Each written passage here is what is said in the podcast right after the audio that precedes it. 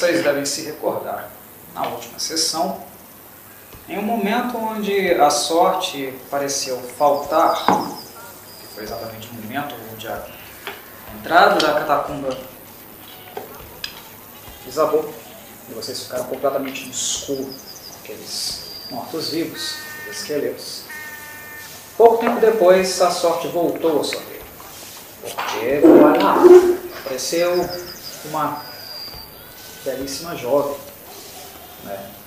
aparentada, trajada na verdade, também como uma aventureira, vocês são, estava com equipamento claramente especializado, o tipo de ofício que vocês fazem, provavelmente lá faz também. Ou seja, vocês não foram resgatados por uma qualquer. A entrada que havia desabado, ah, não havia muitas rochas. Em certa parte, era sim alvenaria, mas era mais terra que rocha. Então, não foi um trabalho muito difícil. Apenas levou algum tempo para ser feito. Tempo que vocês não tinham, porque vocês estavam ocupados. O traseiro de vocês estava em jogo. Vocês estavam sendo caçados por aquelas coisas. Aquelas coisas misteriosas. Aqueles filetes de fumaça que saíam do barro. Coisa que ainda não foi muito bem explicada. Mas quem estava de fora, quem não ouviu, na verdade quem foi informada foi exatamente aquele molequinho que os irmãos Jacques d'Este salvaram, entre aspas, antes daqueles acontecimentos, que informou essa, essa jovem adulta. E ela foi ao resgate de vocês, digamos assim. Porém, quando ela abriu os destroços, ela fez um, um buraco, ela cavou, e vocês foram para o lado de fora com ela, ela deixou claro também, pelo menos parcialmente, as suas intenções. Primeiro, ela sabia que vocês se tratavam de pessoas, pelo menos os dois irmãos da Artaesta, distintas. Ou seja, que tinham alguma possível ligação com a nobreza em virtude dos trajes que vocês usam, que são de um valor um pouco mais elevado, não muito acessível para o proletariado. Ela não deixou uh, nublado a possibilidade de ter alguma vantagem possivelmente ser beneficiada com esse possível resgate. Porém, ela não foi apenas uma sanguessuga. Ela também deixou claro o convite para que vocês a acompanhassem nesse início de noite ao que ela chamou de sua moradia. Algo que, pelo menos o Bato ficou disposto, totalmente disposto a fazê-lo. Como não? Como não? Que será? e um dos irmãos de Arcaeste, o Aldrich, também. Embora o outro irmão estava um pouco inseguro em relação a isso. Fui, fui convencido por ele, ainda ao final da sessão. Sim, sim. Ok. Padre. A Bria ainda não havia se manifestado. Talvez ela, ela ainda se manifeste. Mas, de qualquer forma, cara, Haltman, os outros três parecem inclinados a segui-la à sua nova moradia. Fábio de Mello. Ah, uma coisa que ela havia falado também é que haveria uma refeição.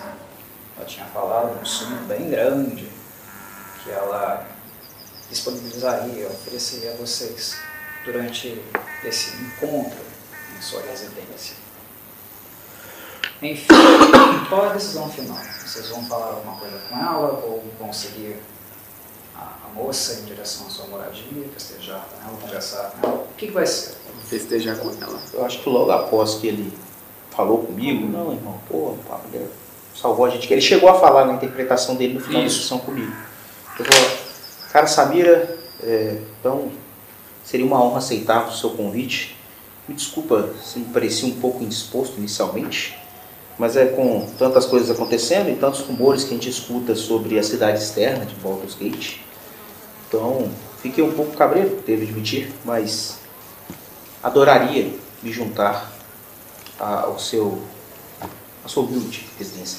Ah, bom, bom assunto para nós conversarmos um pouco enquanto caminhamos em direção à minha residência. Pelo menos a residência momentânea. O que o senhor ouviu falar sobre a cidade externa de Baldur's Gate, de Portal de Baldur, cara? Olha, que existem de todos os tipos estranhos por aqui. Pessoas que às vezes são ameaçadoras, outras que fariam qualquer coisa por um punhado de peças de ouro. E, querendo ou não, a influência do punho flamejante por estas bandas acaba que é sobre aquele que tem um bolso um pouco mais fundo, né? É, é, É, há algumas questões. Primeiro, porque que é importante lembrar que eu creio que em qualquer cidade pessoas ameaçadoras existem. E pessoas ameaçadoras também existem nas melhores cortes, não é mesmo? Pessoas que se vestem bem, têm uma certa ascensão social, né?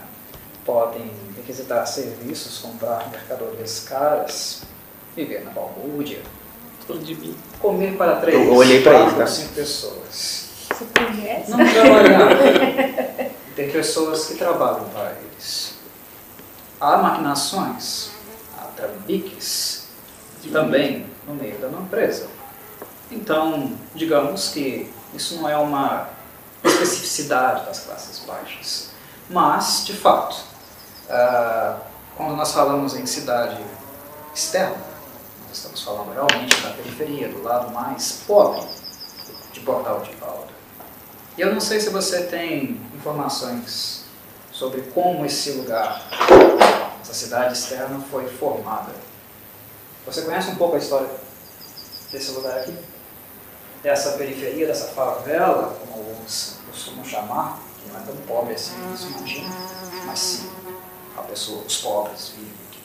Pessoalmente, eu tô falando como jogador, tá? Pessoalmente, não. Mas eu posso jogar algum dado de história para ver se eu ganho alguma informação a respeito. Pode. Gostaria de saber se tem alguma informação também.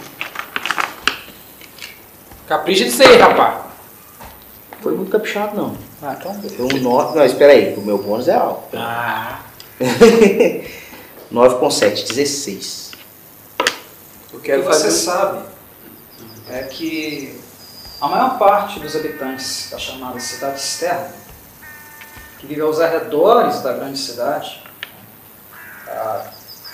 uma boa área fora das muralhas, ah, são habitantes que vieram para Portal de Baldo, para a região norte, em direção ao norte. Eles vieram do sul, de uma região né, dos reinos esquecidos de Fyron, chamada Kalixan. Kalixan, para critérios estéticos, ambientais, imaginem uma região árida, no Oriente Médio, né? sultões, califas, um povo que veio dessa região.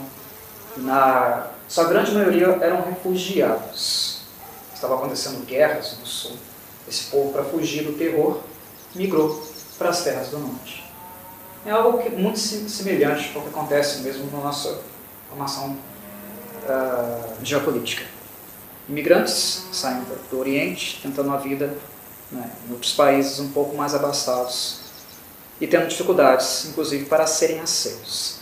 Há um elemento de, de discriminação muito claro na chegada do povo de Calixã até Portal de Baldo, porque a partir do ponto que o exército da cidade notou que os navios que se aproximavam não eram inimigos, eles antes ti- tinham montado toda uma guarda, toda uma proteção para receber esses navios. Eles achavam que eram navios inimigos de Kalixan, chegando para fazer algum tipo de cerco, de assalto a Portal de Baldo.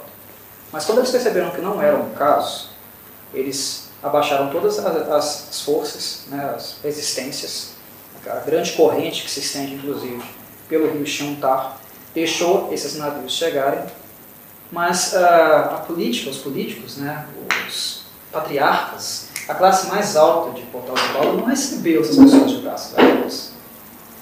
Eles não deram hospedagem, eles não deram comida, eles não deram trabalho. Fiquem aí, mas foda-se. A gente não tem nada aqui para vocês. Vocês vieram, pode ficar, mas bem-vindos a Portal de Paulo. Quer hospedagem, quer moradia, pague. Tipo, o conselho dos quatro deram de ombros para essa galera que chegou. Total. Não apenas o, o- os quatro líderes, né, conselheiros. O povo né, de Portal de Balda também estratificou as pessoas. A gente não vai expulsar eles porque a gente é humanitário, entre aspas. Mas a gente não vai ajudar também. A gente não vai tirar do nosso bolso para pagar alguma coisa para eles. Se virem. Trouxeram alguma coisa de casa? Trouxeram dinheiro? Dinheiro, né? Pouparam alguma coisa? Como se muitos né, tivessem a oportunidade de trazer alguma coisa de casa na sua terra que estava numa constante guerra. Dessa galera tem muita gente que trabalha, por exemplo, na cidade baixa ou mesmo na cidade alta? Então, naquela época existia a primeira Baldo, que é conhecida como Cidade Alta. É a primeira muralha, Sim, aquela. é, é, essa né? parte da história eu consegui acompanhar. Quando o Balduran chegou, foi a primeira muralha que ele fez. Né? Depois a, a- a diferença social, a divisão de classe foi come- começando a se formar e isso foi dando origem ao que nós inicialmente chamamos de montão, porque as pessoas abaixo da cidade alta, que fica lá na região mais alta mesmo da cidade, foi construindo embaixo. Essas casas foram se amonto- amontoando, prédios um em cima do outro.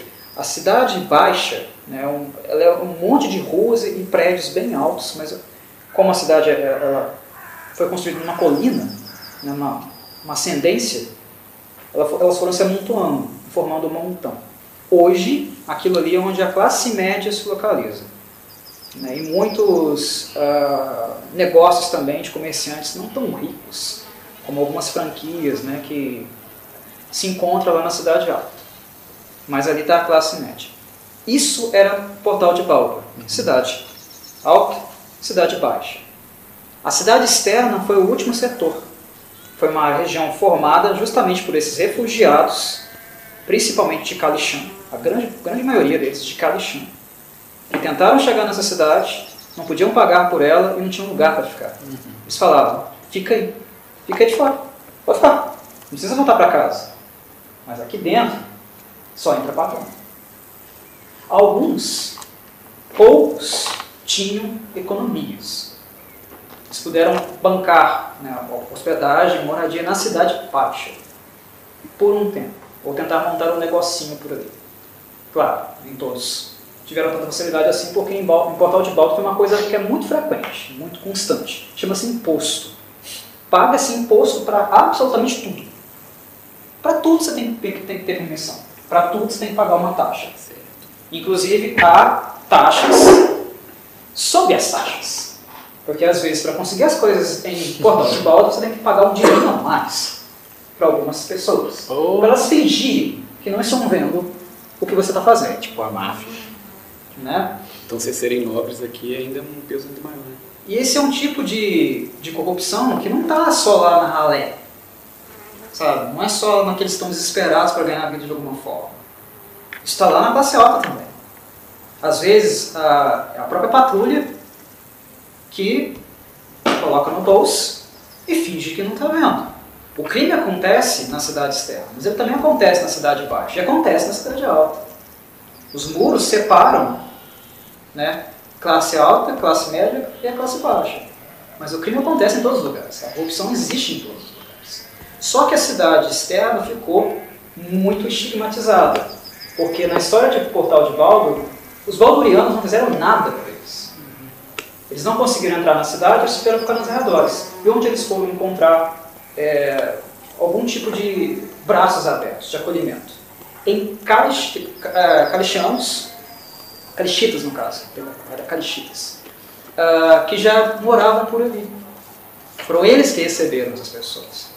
Então eles construíram a cidade externa nos arredores do que era de fato Portal de Baldo. É uma área que os duques não gostam, os patriarcas não gostam, e eles estão um pouco se lixando. Tanto é que, em termos militares, a patrulha é, a- é- é- é o exército, é a polícia de Baldo. Tá? Chama-se patrulha, The Watch. Essa patrulha, a jurisdição dela é a cidade alta. O que, o que a cidade, a patrulha é formada pelo quê? Pelos filhinhos de papai. Se você não vai ah, assumir a frente dos negócios da família, se você, sei lá, não tem talento para isso, você vai para a patrulha. Mas é uma guarda que cuida apenas dos patriarcas e dos duques. ela toma conta lá de cima, uma polícia especial só para a classe burguesa. Da cidade baixa, Pra baixo. baixo, baixo entre aspas. Cidade baixa, quem cuida é o Punho Flamejante, que é uma companhia mercenária que está há muito tempo na cidade e ficou responsável por, por aquela região. Na verdade, a- o Punho Flamejante é importante para os outros duques, porque de fato o exército de Portal de Baldo é o Punho Flamejante. Se essa cidade algum dia for atacada, é eles que têm contingente para poder fazer. É, tava- eu assisti mais ou menos uma hora e pouco daquele vídeo seu e, e eu lembro de falando dessa parte da, da, da patrulha e eu lembro falando até sobre o Punho Flamejante, tipo assim, eles até podem se envolver em outras guerras de outras nações, mas existe meio que um tratado de que eles não podem se envolver em guerra contra Baldo, contra Baldur's Gate, entendeu? Eles não podem assumir esse lado contra Baldur's Gate, entendeu? Mas eles podem interferir em outras nações. E não Sim. tem hierarquia nenhuma entre o- os Watch e, e o Punho Flamejante? Ou tem? O, a, a- a patrulha, Hum. ela cuida da cidade alta, ela cuida dos ricaços. Ali ela manda. Tá. Ali o punho não fala, não fala, não fala nada. Nem não entra, o punho nem entra. Nem Não, entra. Ah, tá. Pode entrar com determinado Permissão. permissão. Aham. Tá? Mas e o contrário? o- Na cidade baixa, se, se o. É, o Watch, O Watch vai pra, vai pra cidade baixa, baixa? Não, não. no punho. Não, Tá. a cidade baixa é jurisdição do punho flamejante. Entendi, Ali então são manda o independentes. punho flamejante. Inclusive, o líder do punho flamejante é um duque. É um dos quatro. os quatro duques. Entendi. Ah, é uma- E é uma tradição. Então, se, se a patrulha quiser, que quiser, sei lá, dar uma ordem pro punho flamejante, não consegue. Na cidade alta, sim, porque é jurisdição deles. Beleza. Na Na cidade, cidade baixa, baixa, não. Teria que Ali ser é através de uma influência Uhum. e atrás Sim, do beleza, duque, que às vezes é o comandante, né? Mas como os duques, os, os quatro, né, eles trabalham em conjunto, na verdade eles tomam decisões em conjunto, né, a maioria dos votos aqui vence tudo que acontece mais, ou menos na cidade. né. Claro, tem influência dos patriarcas. Patriarcas são as famílias grandes né, da cidade, os que têm bastante dinheiro e influência. né. É claro que a patrulha e o punho não são duas institui- instituições assim que não conversam, que não andam lado a lado. É, a- O tratamento entre ambas as instituições é bem pacífico, bem colaborativo nesse sentido. Só que eles têm jurisdição. Tá? Aqui em cima cuida a patrulha, na cidade baixa cuida o punho. E agora, quem cuida da cidade externa? O povo. ditadura do proletariado. Ninguém liga. A cidade externa, a favela do Portal do Paulo, ninguém liga. O punho não entra. Nem o punho entra. O punho pode entrar, mas ele não vai. Porque o punho não quer, É engraçado. o punho não quer Não, é o Brasil isso aí. gastar dinheiro, o punho não quer gastar recursos para patrulhar calichitas, o descendente de calichitas pobres. A, a, a Paulo dos Gates nunca abraçou essa essa gente. Nunca. Nunca. Eles são completamente abandonados. Tá. Ali rola de tudo. Na cidade externa rola de tudo. Mas rola de tudo entre aspas. Por quê? Se né, a segurança pública formal não toma conta, alguém vai tomar. Alguém vai fazer esse serviço. Tem crimes acontecendo na cidade externa? Sim. Que tipo de crime? Crime que pode. Vai numa favela do Rio de Janeiro e rouba, rouba um, um bar pra você. O que, te acontece? Entra num boteco, numa favela, rouba o, estabelecimento do comerciante e você, você vai ver o que te acontece. Não é casa de mãe Joana, não. Tem uma coisa chamada na cidade externa chamada guilda. Guilda. É o nome. Guilda. A guilda tem, ela, ela também tem hierarquia, só que para né, a, a- a- a patrulha e o punho de, de, de planejante, eles são considerados uma organização criminosa. E eles são mesmo. Só que eles ordenam aquilo lá. Eles tomam conta daquela população. Tem suborno? Tem. Tem extorsão? Tem. Os comerciantes pagam taxas para eles? Pagam. Mas se você paga, ninguém te mexe com você. Se você paga, você não vai ser roubado. Se você deve a eles, Você tá fudido. você é deles. Se você, sei lá, você tem uma quitanda, você monta uma banquinha e começa a vender frutas. Você tem que pagar uma taxa para a guilda. Né? Essas, essas taxas elas não são elevadas. Não são elevadas. Elas não são muito grandes. Não é algo que, que eles percebem que a pessoa não vai poder pagar. Até porque a, a ideia da guilda é que o máximo possível de pessoas que têm negócios na cidade externa possam contribuir. Porque aí, de pouquinho em pouquinho, a guilda faz dinheiro constante. É, gera, Tá? Então a, a extorsão é até certo ponto. Né? Inclusive eles têm informantes, eles mantêm esses lugares vigiados, né? eles sabem quem está tá fazendo crime, cometendo crime ou não. A guilda, inclusive, é uma, uma, né, uma instituição criminosa, na verdade, uma máfia, mas que ela, ela tende a ser muito discreta, ela, ela não, não- não tolera assassinato a, céu aberto, né, conflitos armados assim, de, de grande proporção. Eles não querem que, a a na verdade, no caso, o punho flamejante saiba de alguma coisa. Eles também atuam na cidade baixa e na cidade alta, até porque a guilda vive de favores. E às vezes, para conseguir certas coisas, o pessoal mais bem abastecido precisa da guilda para fazer coisas à margem da lei. Perfeito. Hoje, né, a, quem, que- o, o grande, a grande líder da guilda, a- ela se tornou líder porque ela tem mais favores de, gente, de pessoas importantes de, de Portal de Bala. Só um detalhe, essas informações a gente não detém elas não. Essas não, essas últimas não. Então, mas é uma guilda só? Ou são várias? Tipo assim, é uma guilda só. A, a organização chama guilda, Tá. só que a guilda tem hierarquia. A guilda ela é formada por um- uma grã-mestra, né, uma mulher hoje controla a guilda. Não, tá, o que eu quis perguntar é que só tem uma organização então, não são várias organizações, é uma só. Não, é uma, é uma organização. Uma organização, beleza. Chama guilda. Tá, Só que essa guilda tem gangues. Beleza. Ela é dividida em. Perfeito. Territórios e distritos. Tá, perfeito. Tá? Então até pra. E elas são rivais.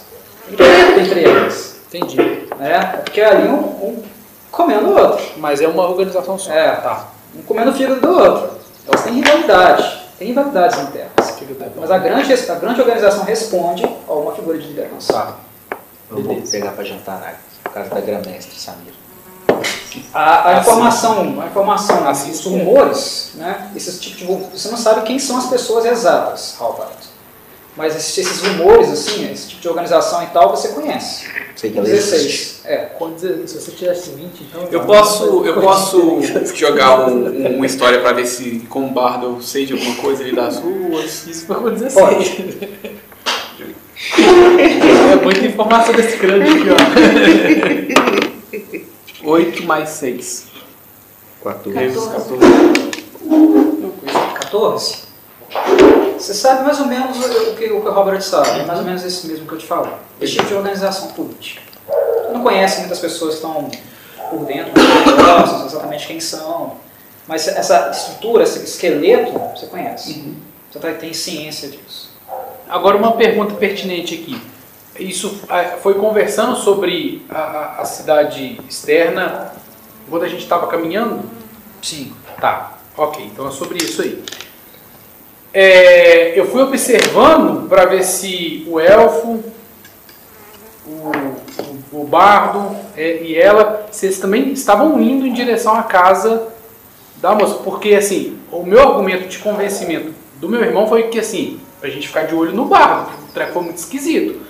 Então, assim, o interesse da gente jantar lá, além do convite dela ter sal- salvo a gente, era pra gente ainda manter contato com eles, porque a história foi muito mal explicada. Sim. Então, assim, a gente ainda estava interessado em saber o que estava rolando. Eu quero saber se eles também estão indo com a gente, não é só nós dois, não.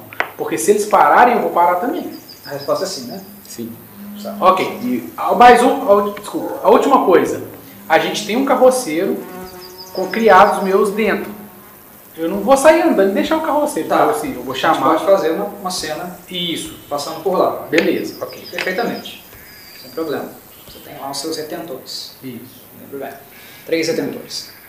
O que eles fazem? Retém.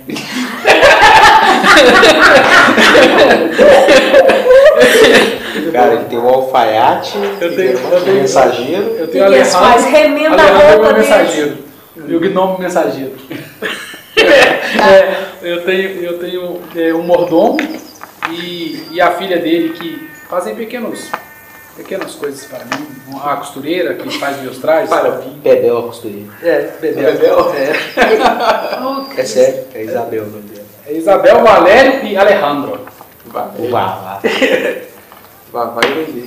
Ok, então beleza. Passando por lá a gente. Muito bem, terminando lá né, o papo com a Samira, Nossa, a Mayra. ela depois de falar algumas coisas relacionadas a isso, ela fala, essa questão do perigoso, né, lugar que é perigoso e não é, aqui em Portal de Balda é uma coisa que com o tempo você vai descobrir que todo lugar pode ser seguro, mas todo lugar também pode ser perigoso. Depende das circunstâncias, depende do que está em jogo. A cidade externa pode ser um lugar muito aconchegante, muito bem-vindo a qualquer pessoa, depende das circunstâncias. Muito orgulhoso, eu vou falar assim, convido para você um dia poder ir à minha cidade, minha terra natal, Lua Gente. Todos são bem recebidos.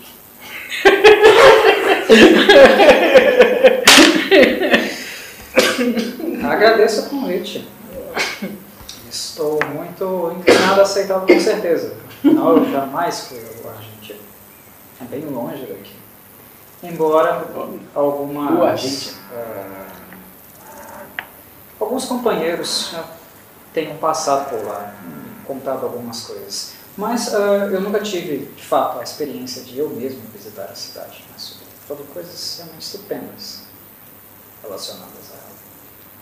Mas enfim, embora seja um ambiente mais humilde, a cidade externa, como vocês estão comigo e minha presença, são meus convidados, podem ter certeza que não serão atacados ou estarão em nenhuma situação de perigo aqui, pelo menos enquanto estiverem comigo. As pessoas me conhecem por aqui. Quando estiverem comigo, serem meus convidados, ninguém lhes fará mal. Posso garantir isso. Ok? Vamos então saber. O Belkin está com a gente também, tá? Então, Sim, eu consigo nesse momento de conversa mais. Como é que ele tá? Ele tá muito junto do grupo, tá um pouquinho, alguns passos de distância. Ele está próximo do, do bar, está próximo do Gnome, do Cliff. Tá. Um. Eu vou chegar perto dele para tentar conversar algumas coisas. O Gnome cochichou alguma coisa. Fala alto, velho. Eu tenho que te ouvir. Fala alto. um Os outros não aqui. escutam, não. Dá um jeito aqui no meu braço aqui, ó. Bicho, seu mordeu. Ixi, seu mano. Ah, ah, sim. É, não tô falando alto, mas é cochicho. Não, beleza. Ah, ah, sim. Já ia me esquecendo. Ele enfiou a mão em um dos bolsos dele. Pegou um frasco com... Ainda bem que você lembrou, hein, Danadão? Né, folha, mais ou menos desse tamanho. Só tomar. Tomei, mesmo na hora. Eu me aproximando, eu vejo isso. Sim. Eu vou me aproximar primeiro do, do, do elfo para perguntar. É, meu caro Belkin, é, não consigo deixar de notar, né? acabou me produzindo uma certa curiosidade que né, a sua origem ela às vezes pode inspirar muito medo nas pessoas. E, mas eu aprendi ao longo do tempo né, a ter um juízo de valor acima de qualquer. acima só de suspeitas. Então, né, depois de ter escutado histórias, por exemplo, de um acredito ser um conterrâneo seu, como Dries do Ubi, gostaria de saber o que leva você para fora de terras tão longes. Bem, Alboreto, você falou isso em sentido privado ou falou isso para os demais ouvirem? Tentei falar mais baixo, só entre eu e ele. Ok. Talvez o gnomo porque está do lado. Aí o Belkin ele- respondeu. também. Bem, ah, já que você foi perspicaz o suficiente para notar, ah, creio que você também entenda por que Você assumiu essa forma. essa aparência. Porque tolerância, compreensão, normalmente a maior parte das pessoas não tem. Elas olham para você, para sua etnia e julgam você por atos de uma média, de uma maioria do, do seu povo. O que não é o meu caso. Definitivamente não é. Mesmo que não acredite, o tempo irá lhe dizer isso. Mas como andar assim, sem disfarce, sem ser de fato visualmente um elfo? Se eu andasse por aí como um drow, com minhas- minha pele escura, meus cabelos brancos, as pessoas difi- dificilmente me aceitariam. Elas já iriam me julgar de cara. Eu já seria um alvo desde o princípio. E ser um alvo, caro Halvard, viver como um alvo não é legal. Seja aqui na superfície e também lá no subterrâneo. Lá nós também temos muitos alvos. Não é, não é interessante. Não me entenda mal. Acho completamente necessário você né, ter essa, essa descrição enquanto na superfície. A minha pergunta é no sentido, o que te trouxe para fora, Superman? O que te trouxe para fora de Underdark? Você conhece Ser uma sociedade muito fechada. Você conhece um pouco a cultura do meu povo? A cultura dos Pouca coisa, mas conheço. É uma cultura matriarcal É uma cultura matriarcal, mas nossa deusa, de devoção a Loth. chamada Lolth, exatamente. É uma mãe tirana. E é que toda a esfera, toda a organização, toda a estrutura social dos Drow é organizada em torno das mulheres. As fêmeas são elas que procriam, são elas que dão origem e continuidade à nossa estirpe. E o poder se concentra totalmente na mão delas. Porém, a mão, os braços de Loth são tirânicos. É o poder matriarcal, é o poder feminino. Em absolutamente tudo. Como um macho, como um drow, não há como você ascender na cultura drow. Você pode até ascender, chegar a lugares altos, ter acesso a conhecimento, a educação, a cultura. Mas aos olhos de Loth, você sempre vai ser algo secundário, algo inferior. A cultura Drow é uma cultura misândrica, totalmente misândrica. É irônico, porque aqui em cima normalmente é o contrário, não é mesmo? Mas lá embaixo, Aí as é mulheres não. eu te perguntando como jogador novamente. Eu posso ter o conhecimento, por exemplo, que eu sei que nessa sociedade, geralmente quando alguns Drows se destacam, e se for muito, dependendo, eles podem ter o destino terrível de se tornar um Drider. Né? Eu posso assimilar algo nesse sentido e falar assim, olha, Conhecimento, pra mim, faz dois conhecimentos para mim. Arcano e natureza, se ah, o arcano é bom. Eu tô, o outro eu tô escutando? Ah, natureza não tenho. Natureza não? Então faz um arcano. Arcano tenho, é bom. Tem mais sete também. Nossa, foi muito ruim. Ah, Foi nove total. Foi dois no dado. porra. Aproveitar dessa, dessa Bem, Quase a falha crítica. Joga um Você- D6 que é melhor, ué. Sobre essas informações, sobre essas informações do Riders, você não, não sabe. Danilo, uma Tá dúvida. ótimo. É, eles, ele era o único que sabia que ele era Drow. Sim, e ainda tô mantendo isso baixo. Não, pelo menos eu escutei. Sim. Você mas- escutou só sobre o que ele falou sobre o É, subterrâneo. Não, O que ele, assume com isso, eu não sei. não, ele falou nosso Ele Drow. falou. Toda hora ele falou Drow, Ah, nós, Drow. E eu sei que o que é um Drow, Joga dado. o quê? Barra. Não, mas o que? É, história? Hum. História? Natureza, se tiver. Preso, conhecimento. Ah, não, tenho, não tenho natureza, mas... Então, é o dado mais o seu atributo. Mais inteligência, no Beleza. caso. Ah, então beleza, inteligência é bom. Nove... Não, seis. Ixi, Seis mais quatro. Dez. Dez. Ah, Então, os, os Drows não são assim tão desconhecidos. Geralmente até essa inspiração de medo, né? Você sabe o que é um troll. Você já cagou para. Na verdade, o que você já acabou de falar é a sensação que sempre ocorre para quem sabe algo, algo dos medo. Medo mesmo. Medo. Não, mas depois dessa risadinha aí, no final da frase. Medo mesmo. Eles têm Aí todo o refino, eles têm todo o refino, o conhecimento. Ah, são tão antigos quanto os elfos. Mas do lado mal. Elvis. A maior parte deles. Tranquei o cozinho. temerários de fato. Com, com meu conhecimento, então, posso fazer uma outra sugestão? Posso. Eu estou tentando deduzir alguma coisa para eu ganhar a confiança dele também. Eu ganhar a confiança, ele, ele ganhar a minha, pelo menos. Posso deduzir, então, que ele saiu do subterrâneo para fugir da paranoia? Você pode deduzir? Segundo aqu- aquilo que ele disse, pode. É uma conclusão possível. Aceitável? Sim. Então eu vou comentar isso com ele. Então, seus anos de fuga te levaram ali para a superfície para fugir, talvez, da paranoia do seu povo? Paranoia. Um termo curioso. Eu digo curioso porque jamais entre Drows essa palavra seria mencionada e reconhecida. Acredito por ser um instinto natural entre vocês. Tornou-se. Tornou-se. Não é mais algo pejorativo. É puramente aquilo que nós somos. É do cérebro dos dois. Beleza. Mesmo com aqueles com, aqueles com quem você se deita, você nunca está seguro. Mas isso não é algo que é visto pe- pejorativamente, não. É o que nós somos. Você nunca pega uma taça, serve, serve-se de bebida, sem você mesmo se servir, tomar, ou inspecionar a taça que você está usando.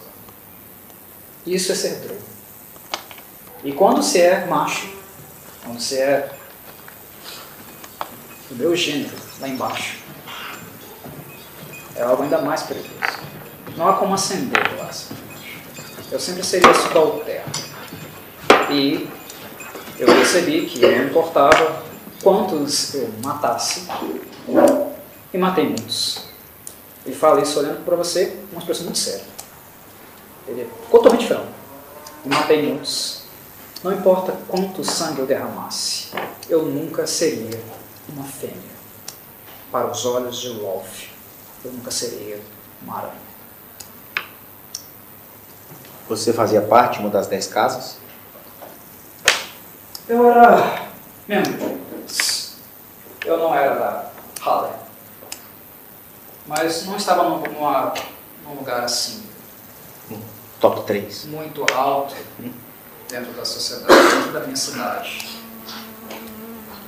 Tinha uma posição que, digamos que muitos gostariam de. Gostariam de estar. Muitos talvez se satis- satisfizessem com o lugar que eu estava. Mas eu posso ser muito mais do que a minha própria sociedade poderia oferecer. Poder nunca foi suficiente para mim. E eu só sobrevivi por tanto tempo porque eu tenho poder. Eu acho que você viu um pouco da demonstração dele quando estávamos na catacumba. Sim. Eu não sou um qualquer. Mas poder não me satisfaz, nunca me satisfez. Conhecimento é algo que eu gosto. Aí eu vi que já tem aquela. Deu uma leve corada. Já. Sempre foi o que me satisfez também. Eu estou nessa, nas aventuras muito mais pelo conhecimento. É, então, o que eu posso lhe desejar, caro Velkin, é que você consiga um bom destaque no sentido de, de trazer né, uma. Estou procurando a palavra aqui. Uma reputação melhor ao seu povo. Assim como fez Tris do Uden e mesmo com algumas ações bem questionáveis, até mesmo Jarlax teve seu. honestamente eu não ligo para a reputação do meu povo. Os Drow merecem a têm. E para mim eles podem ir para os nove infernos. Eu não estou. não estou me lixando para eles. Ou o subterrâneo passado, velho. Eles que ardam nas chamas. Qualquer um quiser, quiser impor a eles. Que seus cérebros sejam sugados. Eu não estou nem aí para minha raça. Eu sou um Drow apenas porque eu não tive escolha. Eu nasci assim. Eu defini meu caminho. Foi apenas isso que eu escolhi. E meu caminho lá embaixo era limitado demais. Se eu vou sujar as minhas mãos de sangue, como é praticamente todo o destino de um Drow, eu vou sujar por mim mesmo, para os meus objetivos. Não para os objetivos de uma mocreia milenar, uma aranha venenosa, que está pouco se lixando para mim. Mais um grupo que mal te odeia. É, beleza, estou bem satisfeito com o que eu escutei e vou voltar pro lado do, do irmão.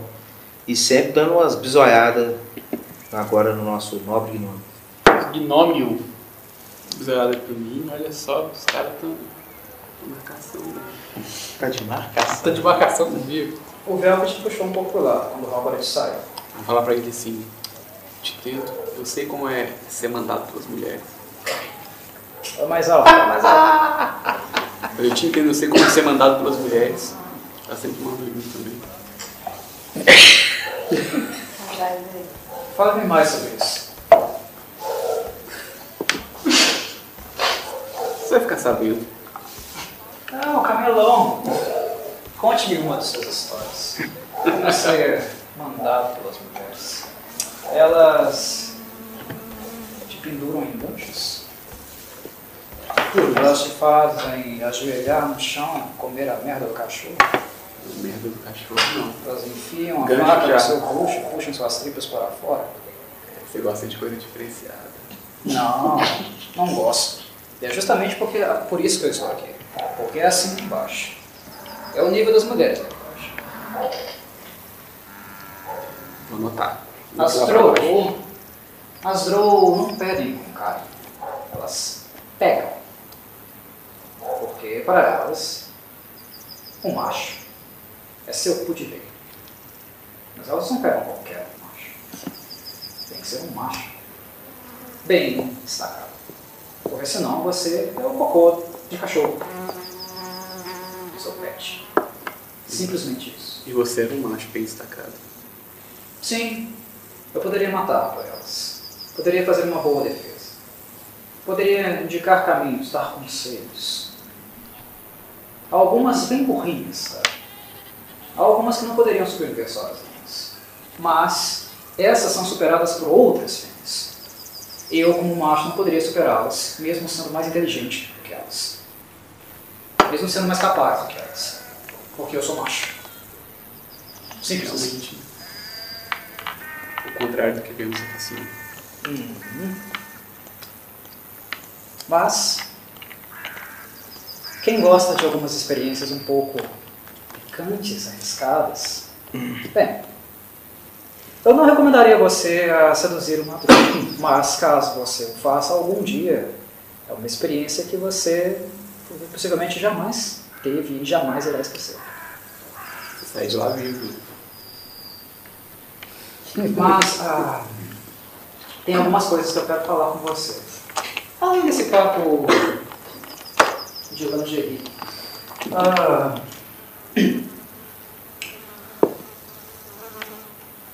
lembra das portas que eu havia mencionado a você? Que você abriria algumas? A primeira já foi. Na verdade, não. A primeira, eu abri. Eu abri o lacre da sua tumba. Considerarmos o lacre da sua tumba uma porta, eu abri. Já a segunda não eram os nobres. Ah, é caminho. De fato, os nobres é um caminho. Quais são as portas? Bem, a última parte do meu presságio foi-me confidenciada. Eu, recebi uma confidência de uma ave negra. Você já deve ter visto muito por aí. Às vezes elas pousam em galhos, na copa das árvores, ou então em prédios, casas. Mas quando a quando eu tenho que seguir por um caminho, normalmente o meu conselho vem dos corvos. Então não se estranhe se algum dia você me ver olhando para algum ou ouvindo algo. É comum. É de onde vêm as minhas orientações. A maior parte do tempo. Eu sonho, tenho presságios, quando a coisa é um pouco mais imediata, até para eu ser rápido. Minha resposta ser um pouco mais lenta. Mas informações cotidianas, normalmente eu recebo das aves negras. Você não conhece o Conhecimento de bardo e religião, se você tiver. Não Religião não. Eu ta- eu tava até pensando se ele se pode ser um druida. Não, religião não tenho. Bardo, tá. pela fama de sua raça. É alto. De hoje. Tem que tirar um valor, um muito alto para você passar nesse teste, mas? Eu puxei. 17. Natural? Aham. Conhecimento de bardo é um modificador? Não, né? É só te- teste de conhecimento. Total 17. Todo mundo estudou bastante. Não passou. Nossa. É. É. 20. Eu tô puxando com ele aqui, mas é em game, tá? Tem que te passar também, né? Tem que te puxar. Sim. Eu só falei pra ele, tipo assim, olha, acredito que o, o Velkin é uma pessoa boa, mas fica de olho, fica boneco. Que ele é um drogo. Fiquei pra ele. E ele é um drow. E ele contou o que é um draw pra ele também. Não, mais ou menos, porque eu imagino que a gente estudava bastante coisa, que tinha sabia essa associação do medo igual que você teve. E Só soltei um fica boneco pra ele. Cautela, cautela. Fica com rico. Bem, voltando ao Velkin. A última parte da minha orientação foi que eu precisaria de alguns objetos. A porta que você tem que abrir é para esses objetos. Chegar até esses objetos. Você, imagino que deve ter notado, deve ter percebido, quando você despertou, algo faltava nos seus pertences. Está lembrado? Sim, sim. Meu, Poderia meu diário de bordo. Exatamente. Seu diário de bordo. O livro que você registra todas as suas façanhas. Faltava. Falta ele. Falta. Ele não está com você. Eu sabia disso. E ele é uma das coisas que eu preciso. Ele é um dos meus objetivos. Mas eu tenho outros. É, Tem boas histórias. Eu tenho outros quatro objetivos. Eu preciso de quatro objetos. O segundo objeto que eu preciso é um artefato antigo que está com a Ralph. Ela carrega aquele artefato. Eu preciso dele. O terceiro, Eu vi, eu É um vi ela tirando esse, esse, esse artefato da, da porta. não, não é aquele. Não é aquele. Não, não é. Ah, ok. Você não É acha o- que agora que você já tá É outro em alvenaria, um pouco mais é, ancião.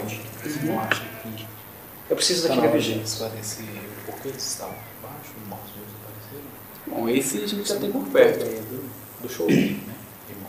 O terceiro objeto trata-se de um ídolo. Comportamento É um pequeno ídolo pequeno, é, uma criatura estranha, eu queria né, um pouco esverdeado. as confusões. Então, Esse ídolo está com um dos irmãos, está com o Aldrich. E o último item trata-se de uma moeda.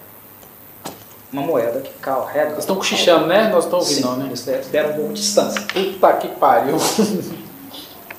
Matar todo mundo. O motivo de você ter desperto, o motivo de ter desperto você, trata-se a respeito desses quatro objetos. Eu preciso desses quatro, quatro objetos porque eles carregam memórias. Beleza, mas de uma O que eu certa... preciso não é exatamente dos objetos, mas é da memória que esses objetos carregam. Entendo. Ah, mas de uma certa forma, então a única coisa que nós não temos perto é o meu diário de bordo. Em o resto a tese, gente tem por aqui. em tese sim. pensa comigo. Porque eu imagino que os outros três têm esses itens em sua- posse. Pelo menos foi o que os corpos me falaram. Tá. É, você sabe onde está meu diário de bordo? Tinha um lá. Bem, eu esperava que você soubesse.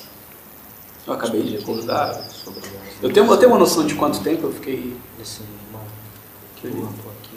Não, mas você pode ficar sabendo. Pequenos, É, aliás. Qual é Pode ficar sabendo. hoje? É uma coisa que eu acabei de lembrar que eu tinha que pedir para Cris jogar. é, Eu? Sim, daqui a pouquinho. aliás, qual é a data de hoje? Saindo Porque isso é, é interessante. Estamos no, na metade do isso, os mês. questionamentos vão em mês? direção mais a ele. Eu não me lembro como eles chamam os meses em Fire, mas tem nomes específicos. Mas considera que vocês estão no mês da primavera. Aham, e. de que ano? 2023. Cinco anos depois do que você se lembra. Pois é. Dormiu pouco. Dormi por um Ué, bom tempo, né? Cochilo. Acho aceitável eu não saber onde está o meu diário de bordo. Talvez algum corpo possa te ajudar. Cinco anos depois que você lembra, desde quando que você lembra, você sabe, ele não sabe. Isso foi informação do mestre. Ah, tá. Achei que você estava interpretando. Não, não, não. Foi, foi informação do mestre. Ah. Você sabe. Ele não sabe. pra ideia, eu aparentemente dormi por 5 anos. Então acho Cinco anos. Aceitável.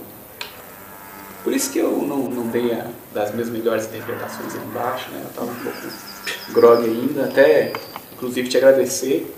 A história do ele Paizão funcionou muito bem, mas a próxima pode deixar com o pai.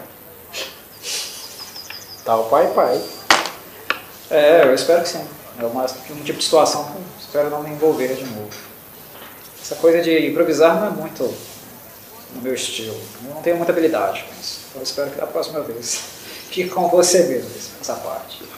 Mas cinco anos. Cinco anos ali, naquele sepulcro. Ou cinco anos você não se lembra. É uma amnésia. Eu quero entender um pouco.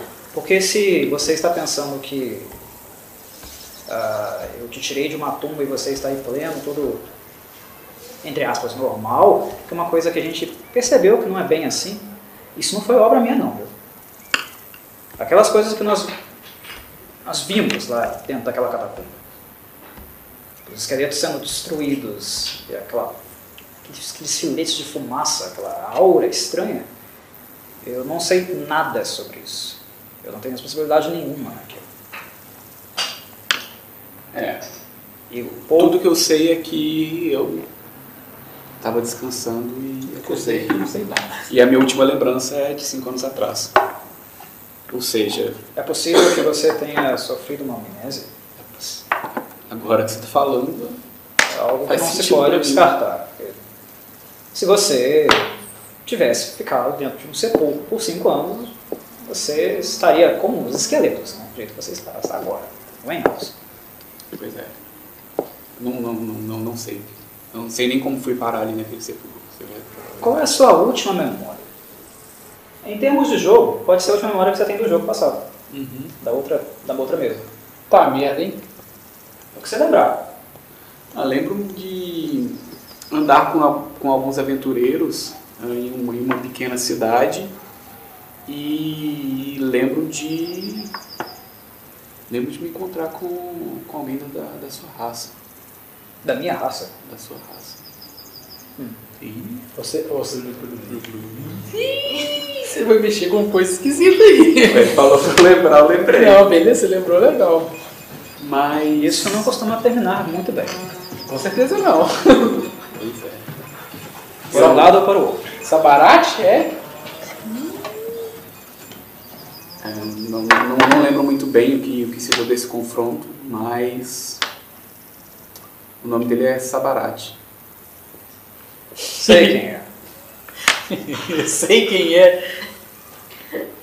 Talvez ele possa saber um pouco mais, mas eu não estou afim de perguntar.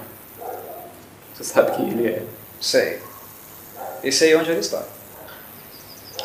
Mexe isso não, Cacazinho. Não, Mexe deixa ele falar onde que tá, a gente vai na direção oposta. Isso. É. É só, Renato, o É. maior vilão que tem de jogo. Esse sujeito não é brincadeira. Acho melhor a gente Ele é bem temido. Mas é uma ovelha desgarrada, como eu. Tem seus próprios métodos. E é, e é disso que eu me lembro. Um sujeito bem brilhante, inclusive. Talvez ele tenha a ver com isso tudo, né? Bem, seria uma, uma possível direção. Saber o que aconteceu com você. Retomar o ponto de onde você se lembra. Numa, numa trajetória de pesquisa, sei lá, de investigação, seria um caminho natural a se- a ser feito. Mas ele é perigoso. Isso sei. Bastante. Então E seria um caminho muito ah, interessante de ser feito sem cautela. E eu acredito que ele se lembra mais de mim do que eu me lembro dele. Provavelmente. Isso é simboloso, né? Cinco anos da sua vida foram apagados. Com certeza ele lembra mais. Ray, lá na, na catacumba, tava tudo escuro, né, um frio do caralho. Ah, dava pra ver pouca coisa, você teve que acender uma tocha. Né? Quando ah, vocês saem do lado de fora, né, a luz da rua, da noite, a, luminosidade melhora, visibilidade melhora. Dá para perceber mais detalhes. Né? Inclusive fisionomias. Quando você sai de dentro da catacumba, dá para ver o Robert direitinho, o Alder direitinho e também o Cliff direitinho. Aquele sujeito que vocês tiraram de dentro de uma tumba que eu imagino que seria de muito interesse para você. Quando você ele saiu, agora é possível notar o sujeito como ele é mesmo. Não apenas vislumbres, né, de luz, nada com sombra nem nada. Dá para ver direitinho quem ele é. Vamos ver se você recorda uma coisa aí. Vamos lá. Vamos dar. É o quê? Você 20? pode fazer um teste de percepção. Perception. Ih, o que, que deu aí? Sete? Sete. Um, três, dez. Pode falar o que você lembra. 18 da Bruce dedinhos, Guilherme. Vou te falar o que você lembra. Há três meses atrás, lá na sua cidade, Irapá, né, você soube que havia um tapaceio, né, um, um sujeito que estava andando de taverna em taverna, oferecendo alguns dos seus serviços, sendo um artista, né? Porém, aparentemente esse sujeito estava roubando esse estabelecimento. Ele não apenas roubou os proprietários, mas também estava trapaceando nos jogos. E você se lembra muito bem do retrato falado dele, porque né, a patrulha de Mirabá colocou cartaz em tudo quanto era lugar. Tudo quanto poste, você pode imaginar. E o retrato falado foi muito bem feito. Aparentemente ele deu muito prejuízo ali no círculo, no círculo urbano roubado estabelecimentos que ele passou em Mirabá. Quem que era? Esse cara aí, ó. Essa, essa cara aí, do, do gnome. Tretoso, rapaz. Você é Do tretoso. gnome, esse gnome aí. Cliff. É direitinho a cara dele. Na sua cabeça é ele. Ele é um contraventor, cara. Três meses atrás. Três meses atrás. Ou seja, não tem muito tempo, eu tô indo na catacumba, né? Você pode me dar essa boa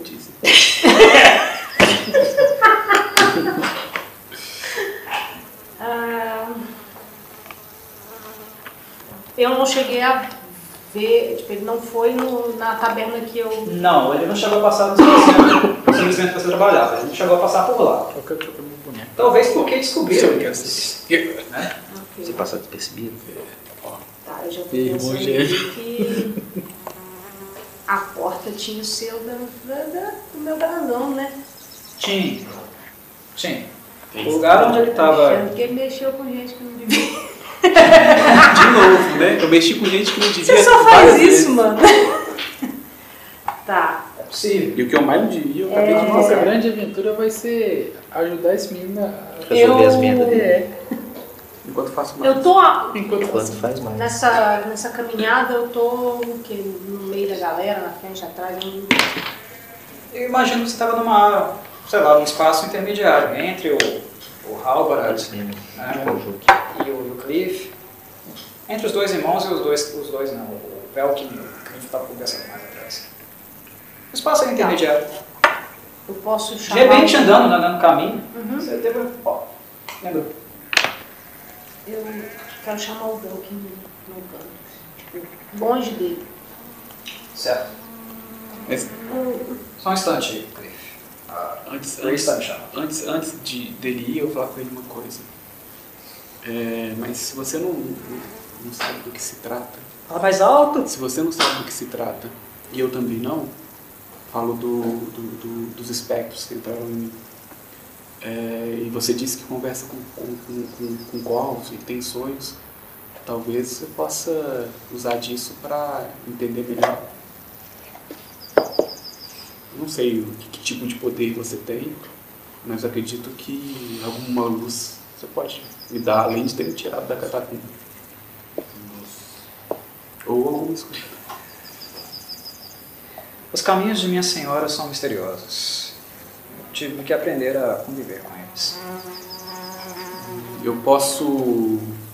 A, a- a partir dele falar isso, eu posso entender mais ou menos de que classe que ele, que ele é. Você pode refazer o teste.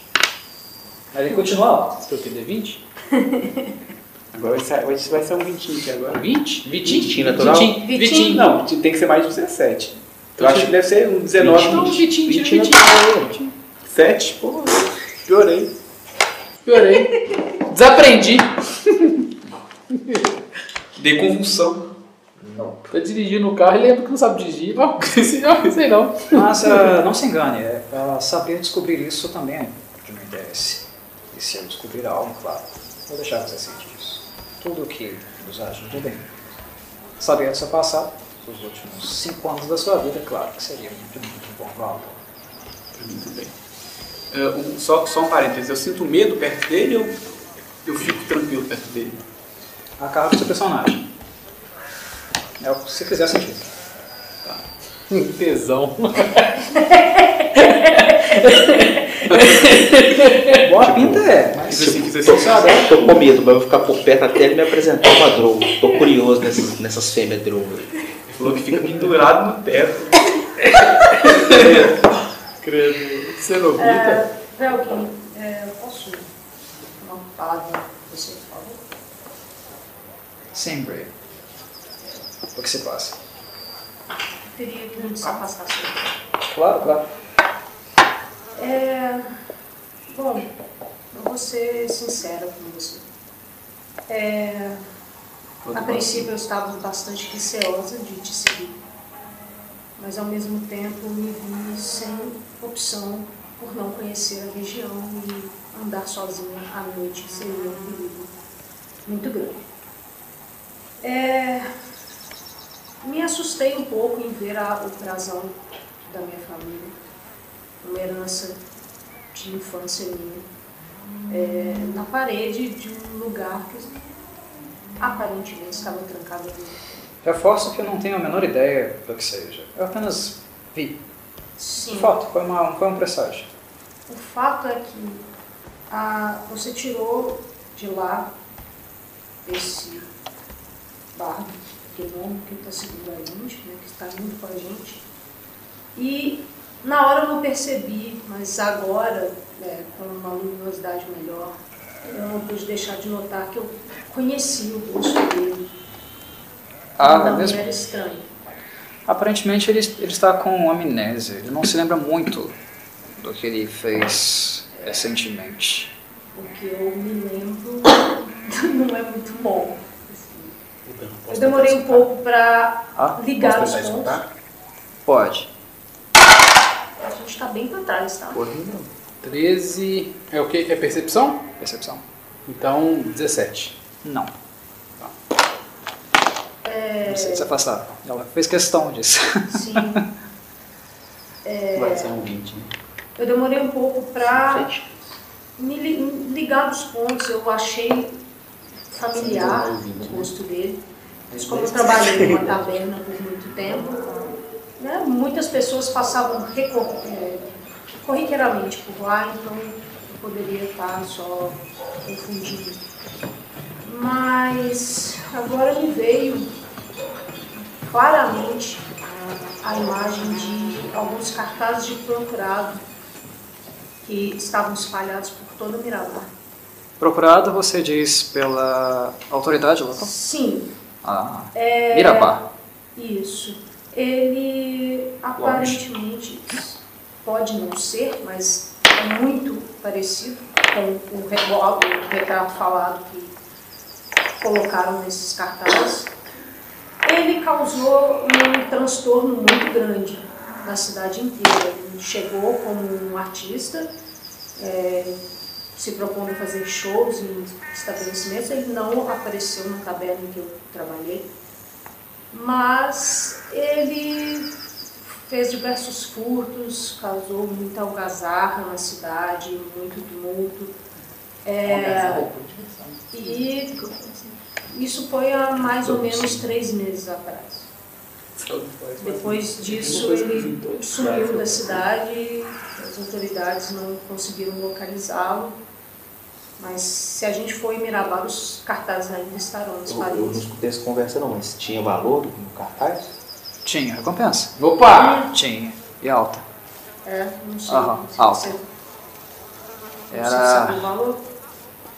era de 550 peças de ouro. Hum, cara, eu te entrego fácil. É, Você tem então assim, rapaz. ele causou tanto tumulto que tinha uma recompensa considerável no cartaz. A, a cidade está tá oferecendo pouco mais de 500 Não, ainda não. para entregar ele. Então o que ele deve ter feito, realmente, crimes Sim. cabeludos, imagino. Então, Cara, assim, você me disse que ele é seu informante, que ele tem informações que você precisa. Eu acredito que ele tem informações que eu preciso também, já que você me informou, vou confiar em você esse, esse fato. É, mas a gente. É bom a gente ficar cauteloso com relação a Todo mundo é estrela comigo, né? porque ele já causou muito tumulto no lugar. Bem, eu imagino que ele é útil para você. Afinal, ele estava preso dentro de um recinto que você possuía um brasão, mas que funcionava como uma chave específico para abrir aquele recinto.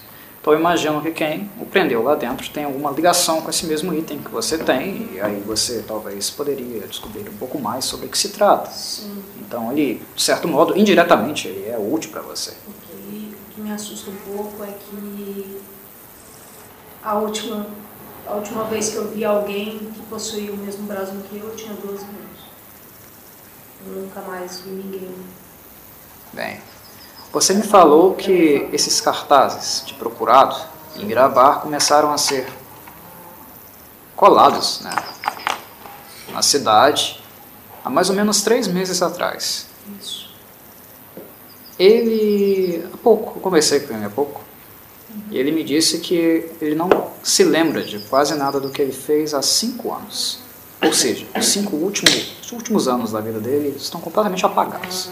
Ele afirma, ele diz, que não lembra de absolutamente nada.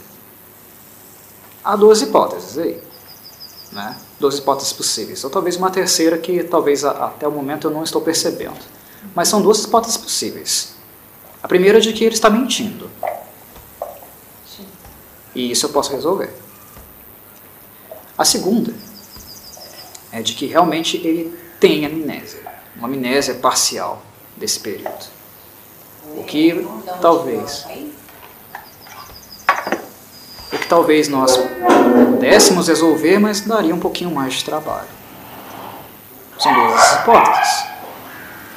A primeira pode ser descartada, e eu entendo do ofício. Se for para ele falar, se for necessário ele falar, eu posso fazer ele cantar. Ele vai colocar tudo para fora. Claro, se, essa, se nós seguirmos essa hipótese de que ele está mentindo. Pelo que ele me falou, a forma como ele se expressou, e eu tenho tato para isso. Ler as pessoas e as suas intenções é algo que eu aprendi com o tempo. Modéstia à parte, eu não sou muito ruim em fazer isso. Na verdade, eu tenho um pouco de facilidade. Ele não aparentava estar mentindo. Eu, consigo também perceber algumas coisas assim, e pelo menos na catacumba ele estava aparentemente bem perdido, sem, sem entender o que ele estava fazendo ali. Isso é um fato. É, por, por causa da, da forma como a gente encontrou ele, você colocaria nessa terceira opção que você disse, ah, ele está sob algum tipo de encanto, algum, algo do tipo? Eu não entendo muito de magias para saber se isso é possível. Eu acho que a coisa ficou um pouco explícita, né? Depois, naquilo que nós vimos lá atrás. O que eu posso te falar, eu garanto a você, que isso não tem nada a ver com aquilo que eu fiz a ele. O que eu precisava fazer, e eu fiz, segui a instrução direitinho, foi aquilo que eu de fato fiz, picá-lo com o meu escorpião. Eu precisava fazer aquilo, ou senão ele não ia despertar. Foi isso que eu tive no meu presságio. Eu teria que chegar até, até ele, Com a sua ajuda, sem você eu não conseguiria entrar naquela, naquele recinto. E a partir daí eu teria que picá-lo com o escorpião. Com o meu escorpião. E aí ele despertaria. Ele estaria, no caso, apto a me ajudar. E foi só isso. Eu não operei ah, com ele magicamente. Eu tenho talentos mágicos. Você foi testemunha disso. Quando nós lidamos com os mortos-vivos dentro da catacumba. Mas não foi nada mágico que eu fiz aí. Eu apenas segui um presságio. O escorpião tem que picar ele, senão ele não vai despertar. Foi isso que eu fiz. E funcionou. No- normalmente, as, os presságios que eu tenho, as visões que eu tenho, as informações que eu recebo, elas funcionam. Desde que eu seja muito metódico com tudo que eu vejo. Que eu não faça interpretações selvagens. Que eu seja pragmático com tudo que eu, que eu vejo. Eu tenho que fazer. E quando eu faço isso, funciona. Funcionou. Além disso, eu não sei de nada. Mas é claro, evidentemente tem algo estranho acontecendo com ele. O que eu não, não sei exatamente. Só de olhar, eu não, não, não posso dizer. É, eu, como você é a única pessoa com quem eu conversei um pouco mais, eu achei que seria interessante é, te abrir os olhos, né? Te deixar ciente dessa informação, já que ele é seu informante. Você precisa dele para alguma tarefa, então seria interessante evitar Mirabá se você precisar ir com ele para algum lugar. Você vai acabar tendo problema de tabela.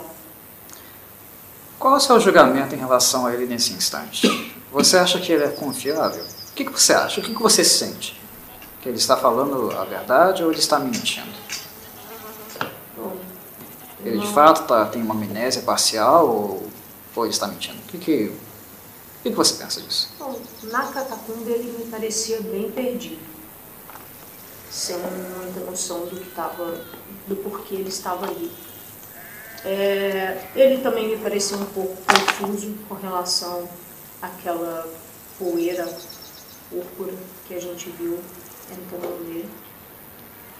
É, eu sinceramente ainda não consegui é, criar uma, uma com clareza assim, que, o que ele me passa, a sensação que ele me passa. A princípio, não vejo como um mal a ser é, enfrentado, vamos dizer assim. Essa informação que você tem, você acha prudente nós contarmos a ele? Porque ele não sabe. Ou ele está mentindo, ou ele realmente não sabe. Acredito que no momento não. Ok. Porque é, os nobres que estão com a gente, caso eles ouçam, eles vão ser irredutíveis e vão querer levá-lo para as autoridades de Mirabal. Peixe preto. Honestamente, com a última conversa que eu tive com Halbarad, ele não me pareceu ser assim.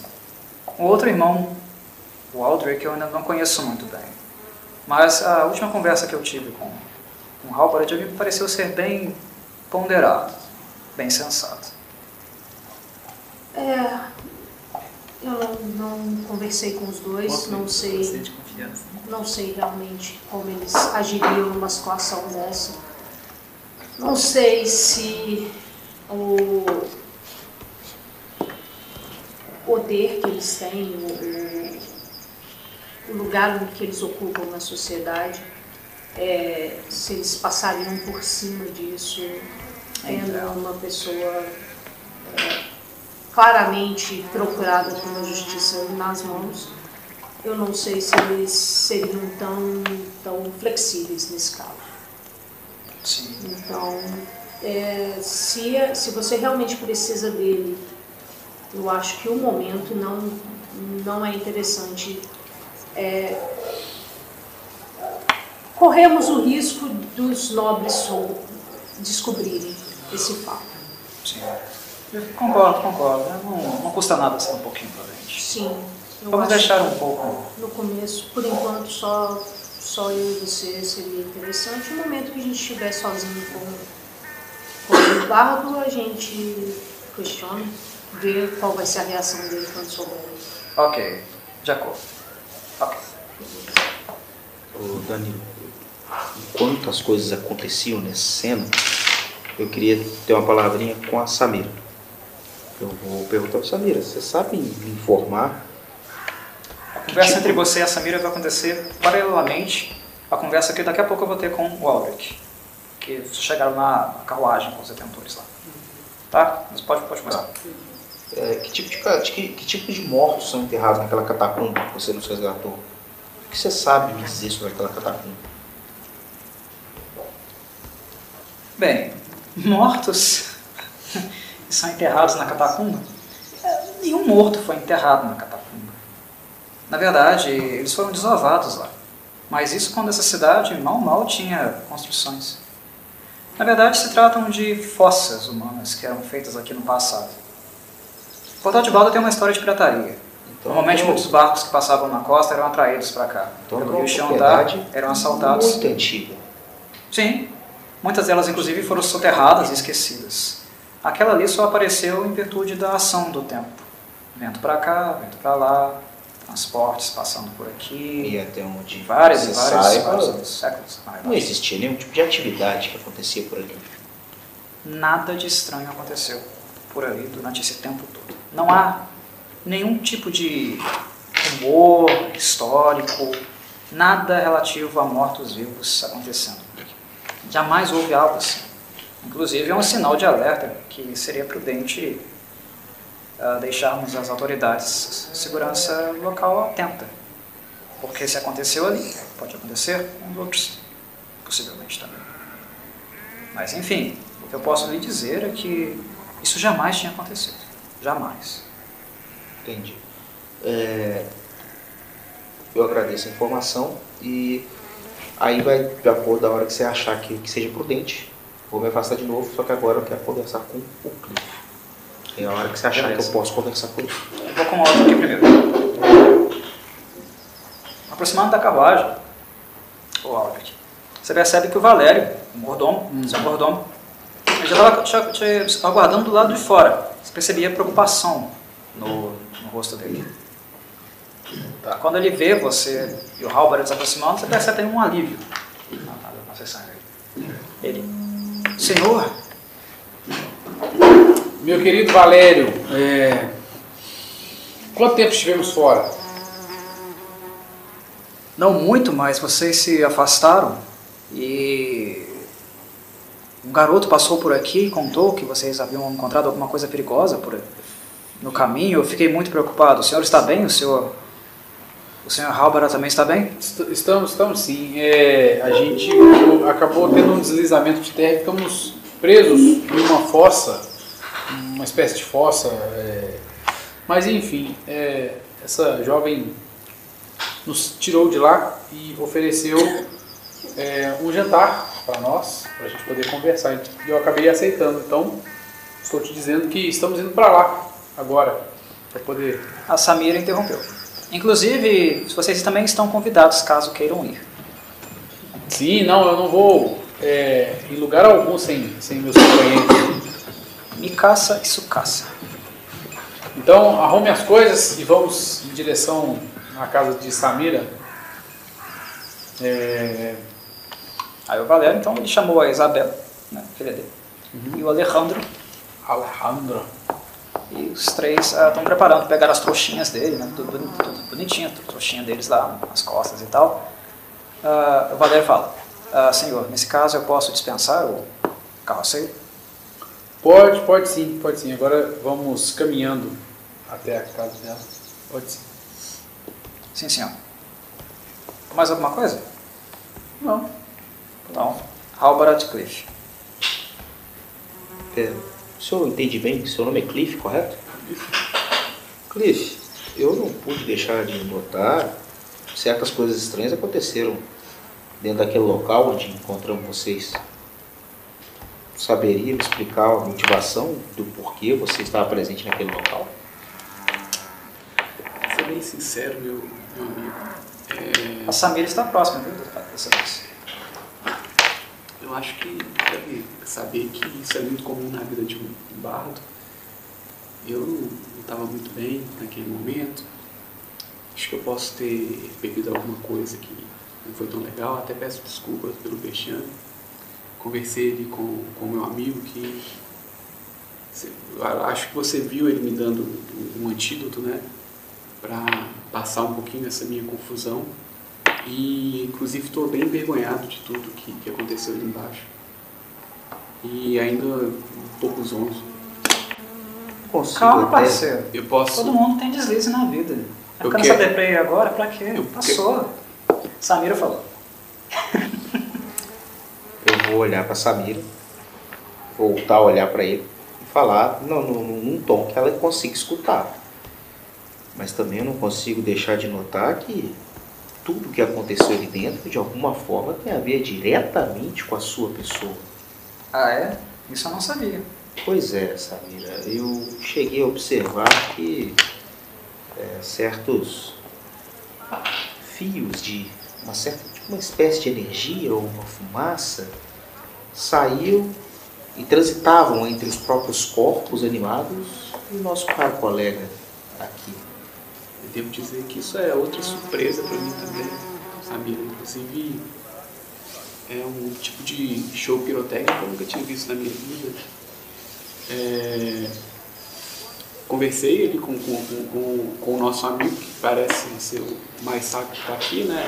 Contei pro Drogo. E ele também não sabe explicar o que está acontecendo. né?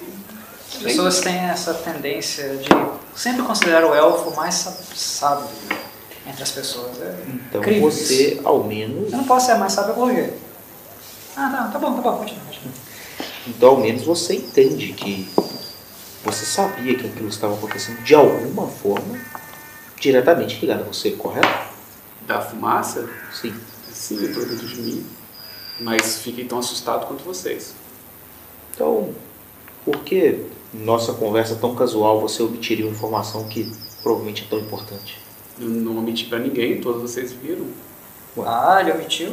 Quando eu lhe perguntei sobre o que você fazia ali, você só se, ele se lembrou de falar sobre a vergonha de talvez alguma bebida, alguma coisa. Acredito que esse é um fato muito mais importante Mas que qualquer concorda, bebedeira que você possa arrumar. mas você concorda comigo que não foi algo que eu estava fazendo, e sim algo que aconteceu? Você me perguntou o que eu fazia ali. Mais uma vez, me surpreende algo tão escabroso que possa acontecer com você e você não querer resolver ou então comentar com as pessoas que te circulam ou que te ajudaram, pelo menos naquele momento. Ora, Porque você deve entender que eu estava fazendo um, um segmento ritualístico naquele momento. claro, quando tanto tudo começou a ser alterado. Porque, me entenda bem, eu sou uma pessoa de fé. E aquele local emanava um mal absurdo. Eu não sinto esse mesmo mal em você. Veja bem, estou lhe dando o benefício da dúvida. Mas não me tome como um otário, como um idiota. Mas eu não sou. Samira comenta. Nossa, quanta coisa eu perdi. Mas o resto da noite eu não vou perder. você sabe que eu não estou te tomando como idiota. Ah, eu fiquei tão assustado quanto você e digo isso aber- abertamente. Tanto que permiti que você fizesse aquele ritual em mim, naquele momento que vocês perceberam que isso aconteceu. Fiquei tão assustado que você sabe. Permiti que qualquer tipo de intervenção acontecesse. Você sentiu aquilo dentro de mim, você sentiu o tremor do meu corpo. Eu preciso falar mais alguma coisa? O clérigo aqui é você. Eu sou apenas um bárbaro. Samira interrompe de novo. Ah, senhor Halbarat, você falou que é um homem de fé? Sim. Por fé, eu sou entendo que você-. Por fé, eu entendo que você é um ratinho de igreja ou você é o que faz a pregação? Ora, quando as pessoas é. têm fé, não existem ratos. Existem as pessoas que levam a palavra para que possam sempre é, trazer paz ao coração das Ah, pessoas. não se ofenda. Crente. Não se ofenda. O meu grupo chama, é chamado de ratos. Somos ratos de Riventon. Não estou Mas- usando esse termo pejorativamente. Entendi. Me falta um pouco de conhecimento sobre a cidade em geral. Eu conheço alguma coisa sobre como funcionam um pouco as coisas, mas realmente eu peço desculpas, pois eu realmente estava tomando Não, como eu que algo peço desculpas. Não foi uma, uma ofensa. Longe disso. Mas sim, sou um Nós temos fé. hábitos, vocês têm hábitos também. É apenas nesse sentido. Hábitos coletivos. Ratos são muitos. Tantos tão como nós somos, vocês também são. Sim, sou, sou um homem de fé e carrego Sou um a fé, rato de pé. a fé de Cristo. A fé de Cristo comigo. Pobre comentou, viu? Isso aí tava bom. Isso aí tava bom. Eu não sei se o personagem comentou isso Isso aí. aí tava bom. Olhei, olhei com um olhar atravessado pra você, tipo assim. Depois de tantas vezes que eu terminei. Não falei não, pensei. Mas eu vou. Depois de tantas coisas que eu fiz por você. Rolou um laser eyes. É. olhar punitivo. Ah, vou, vou pedir a palavra de novo. Ah, Brian, só para deixar as coisas claras entre nós.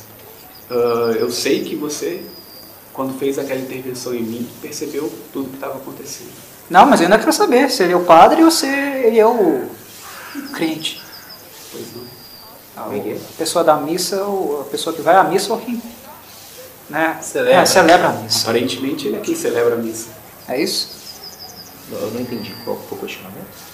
Se você é quem o que vai à missa ou quem você é quem aquele que Ah, celebra entendi. Sou crente ou pastor? Não, eu sou aquele que leva palavras, a palavra geralmente não em lugares estagnados. É, ele, Geralmente ele, eu passo ele- de cidades em cidades, em lugares diferentes. ele é um sacerdote peregrino. É só isso que eu queria saber. Tem uma coisa que eu ouvi falar que vocês normalmente utilizam quando esse assunto são assuntos é, mor- mortos-vivos, né? É Uma coisa chamada água benta. Certo? Sim. Joga nele. Resolve o problema. Olha, Ele já fez um ritual em mim. pelo início ritualístico que eu comecei a fazer com ele, eu não sei se estaria certo, mas posso dar uma, uma chance. Vou tirar o frasquinho de água benta da minha mochilinha Sim. e vou pingar a gota nele. Ou, ou- ou fazer até tipo assim, aquele da. DBB. botar no dedo assim, fazer um sinal assim na testa dele. Cruz, ele é cristão. Cruz? Não precisa ser cruz, não. Pode ser só fazer um, um, Um M. Um um círculo assim. Ah, Cliff e demais. Não apenas ah, queimou, como saiu fumaça. Eu fiquei Um de muito dano. surpreso. Caralho, eu também, Fiquei muito também surpreso. fiquei surpreso. A gente tá vendo isso? Todo mundo tá vendo isso. É, ele deve ter dado um gritinho de dor, pelo menos, né? O- Deu grito de dor. Você percebe que a Samira não ficou espantada, mas ela apontou o dedo pra você. Ah! Descobriu o mistério. Sou mais inteligente que você? Ah, É, não Ela posso puxa- ela puxa- deixar de falar que Ela brincou, mas ela puxou a estou assustado. Vou tampar a garrafinha de água benta, tipo assim. Ela Eu não tô querendo. ela puxou Eu não tô Ela não querendo. atacou, mas ela puxou Ela desmaiou. Eu não tô querendo Onde simplesmente é, Por aqui, é, querer acabar tudo num banho de sangue. Vou falar, Samira, ponto de vida temporário. posso saber sua motivação para sacar a arma? Água benta em coisa viva reage mal. O que eu aprendi é que ele é um morto-vivo. Sim. Mas Mistra me ensinou que através dos caminhos do conhecimento podemos tentar entender melhor o que acontece com ele.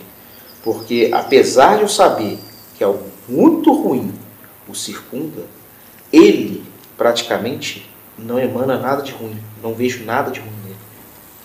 E é exatamente isso que eu estou tentando te dizer há um tempo atrás. Você, aparentemente, é um clérigo.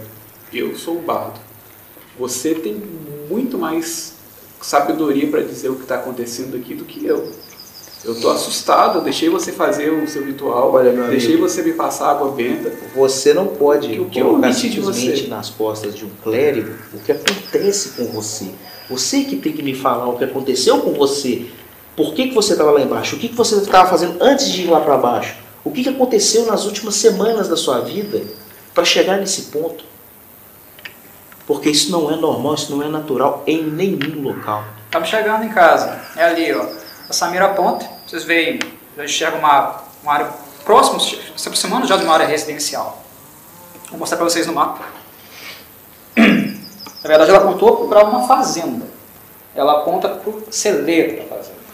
Tem, uma, tem, as, tem as cercas assim, um do lado, né? umas vacas pastando. Mas ela apontou para um grande celeiro. Vem luz lá de dentro. E dá para ver de longe também dois sujeitos andando no telhado.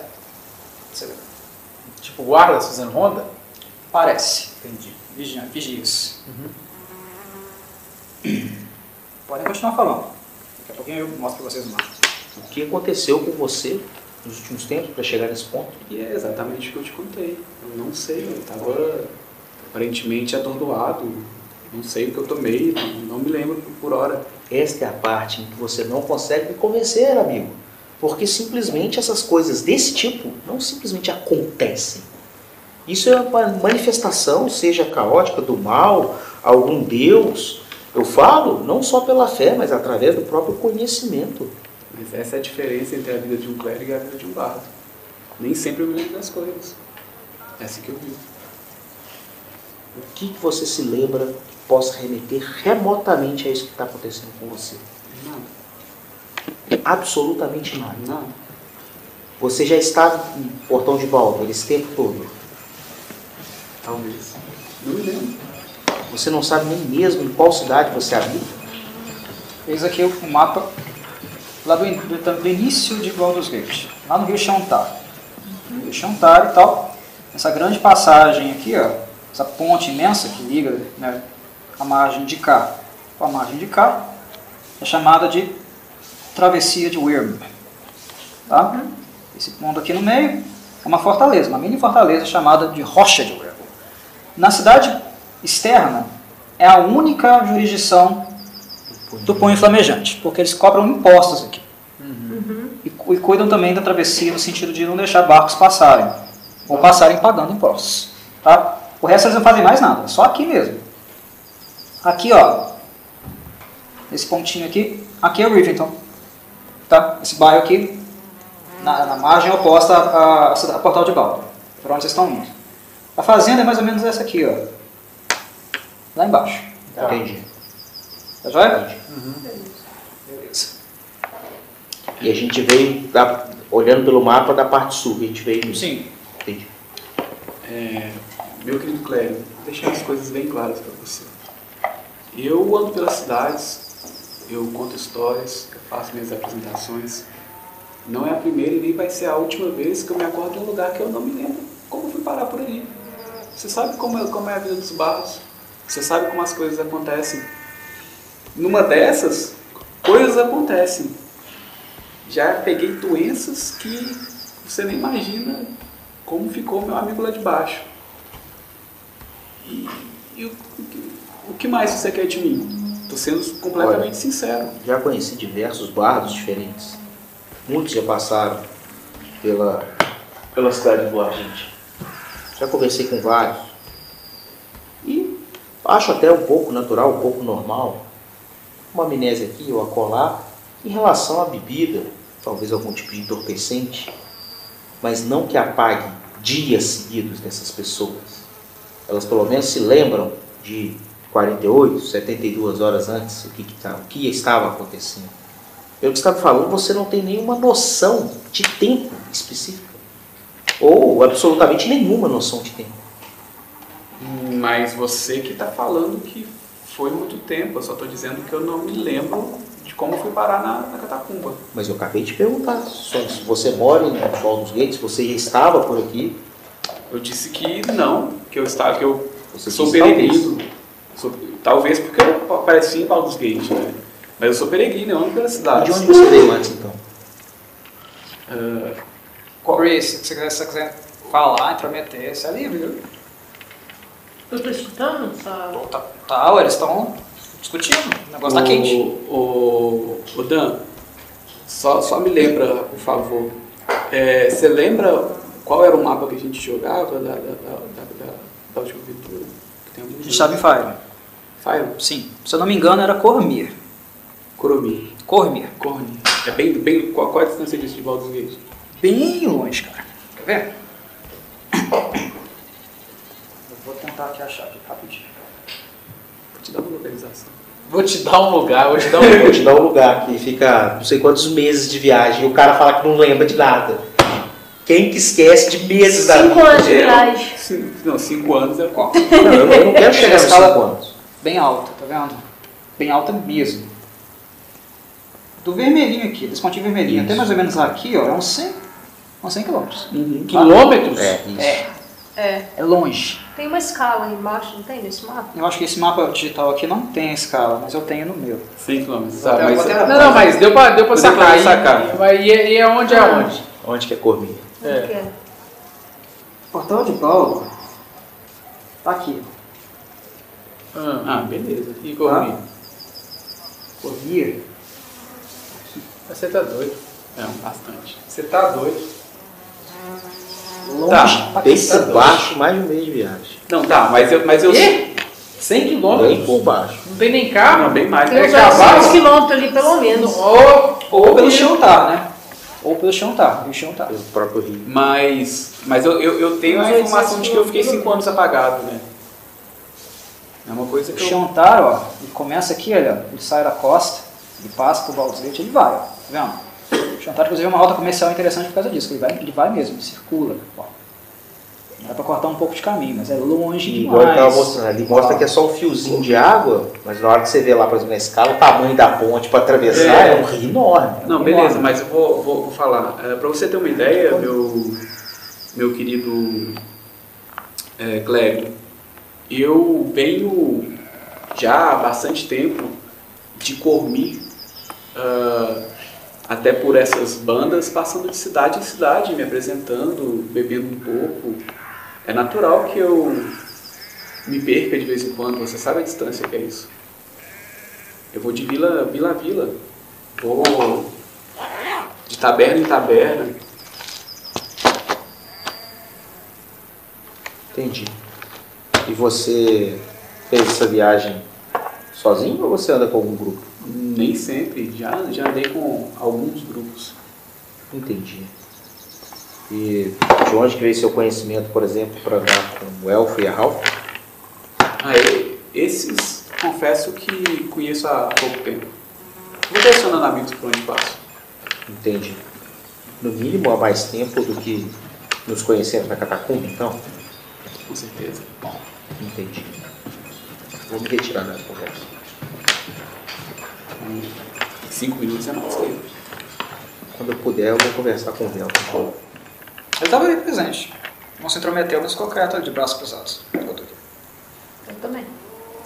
Eu vou mexer com o meu ratinho pra ver se ele tá vivo. Eu vou perguntar ao Tô mesmo tendo mochila esse O tempo mestre todo. tá morto. Então minha, É, pergunta, minha pergunta vai ao mesmo tempo para os dois. Quanto tempo vocês conhecem o Pequeno? Alguns meses. Siga o relato. Entendi. Então você veio descendo também de Cormir para cá. Não exatamente. De qual cidade que você veio então? Mirabar. Ora, uma distância também muito considerável e completamente opostas a Cormir. Vocês vieram viajando para Baldur's? Cliff é um bardo famoso. Já se apresentou em vários lugares, inclusive em Mirabar. Entendo. Eu não viajei com ele, mas encontrei com ele novamente. E nesses meses, algo de diferente aconteceu para termos nosso amigo envolvido nesse tipo de episódio? Algo com mortos-vivos? Não sei te dizer. Halbarad ele é diferente. Porque eu preciso insistir na questão de que o que vocês faziam naquele local? É, eu vou interromper assim por um momento e, e dizer. é, eu acho que já estamos andando algum, algum tempo e você, Elfo, nos prometeu que quando saíssemos de lá iria esclarecer algumas coisas. E como percebe, meu irmão está inquieto. Não é melhor a gente começar a jogar limpo uns com os outros, já que vamos jantar juntos? Ou vocês pre- pretendem que meu irmão fique fazendo perguntas até descobrir? Não é mais fácil a gente encurtar o caminho e jogar na mesa o que, o que, estava, o que estava acontecendo? Você nos deve uma explanação. Você nos disse que iria explicar quando saíssemos de lá. E veja bem, não tem problema nenhum se, a- se eu tivesse certeza que o que aconteceu naquele local não tivesse nada a ver com ele. Porque aí não importa quem vocês são, para onde vocês vão, cada um sabe de si. Mas agora, Esse assunto é meu. Isso é um assunto que minha divindade vai me ajudar a resolver. Isso é um ponto que eu quero ter claro, desde o princípio. O grau de tolerância que teve comigo se estende para ele, porque, bem, a diferença entre ele e eu, o Velta falou, a diferença entre ele e eu, aparentemente, pela última descoberta, é que eu estou vivo e ele não. Até que se prova o contrário. Isso você é o especialista, não eu. Mas você colocou água benta na cabeça dele. E ele lá na catacumba estava animando mortos. Há uma hipótese de que ele seja algo não natural. Eu sou. Há quem não goste, mas eu sou. Certo. Mas vocês só levantam mais dúvidas na minha cabeça. Vocês estão há meses andando. A questão é que eu não tenho problema com aquilo que ele é. É por isso que eu fiz, por isso eu fiz essa pergunta. Eu não tenho problema com aquilo. Eu tenho problema com aquilo que ele faz. Eu não sei nem que eu sou, nem que eu faço. E o que ele faz nunca foi problema. Sempre foi solução. Solução? Reanimar mortos? Não. Isso é ocasional. Ele não fez aquilo porque ele queria fazer. E isso ele disse para você. E ele está falando a verdade. Entendo. Em alguns círculos, essas perguntas que você tem feito não estariam sendo feitas. Ele já, estaria sido, ele já, ele já, estaria, ele já teria sido destruído. Ele já teria sido atacado e destruído. E é por é. isso que você está fazendo essas perguntas que eu faço mais algumas. Então, é até por esse motivo que eu prefiro esclarecê-las e a gente resolve esse problema, porque minha cara amiga Samira aqui, até de arma sacada já esteve, para talvez resolver esse problema. Eu prefiro evitar qualquer tipo de conflito dessa magnitude. Gostaria de resolver preservando a vida do gnomo, se, se é existe vida. A Samira fala. A minha minha alma volta para a bainha na medida que você, especialista, fala para você, Robert, você, especialista no assunto, diz que ele não é um risco. Se você, se você me confirmar que ele não é um risco, a minha arma volta para a bainha. E é justamente isso que eu estou tentando descobrir. Qual o grau desse risco? Porque existem riscos que às vezes podem ser muito baixos, muito baixos e eu estou disposto a corrê-los.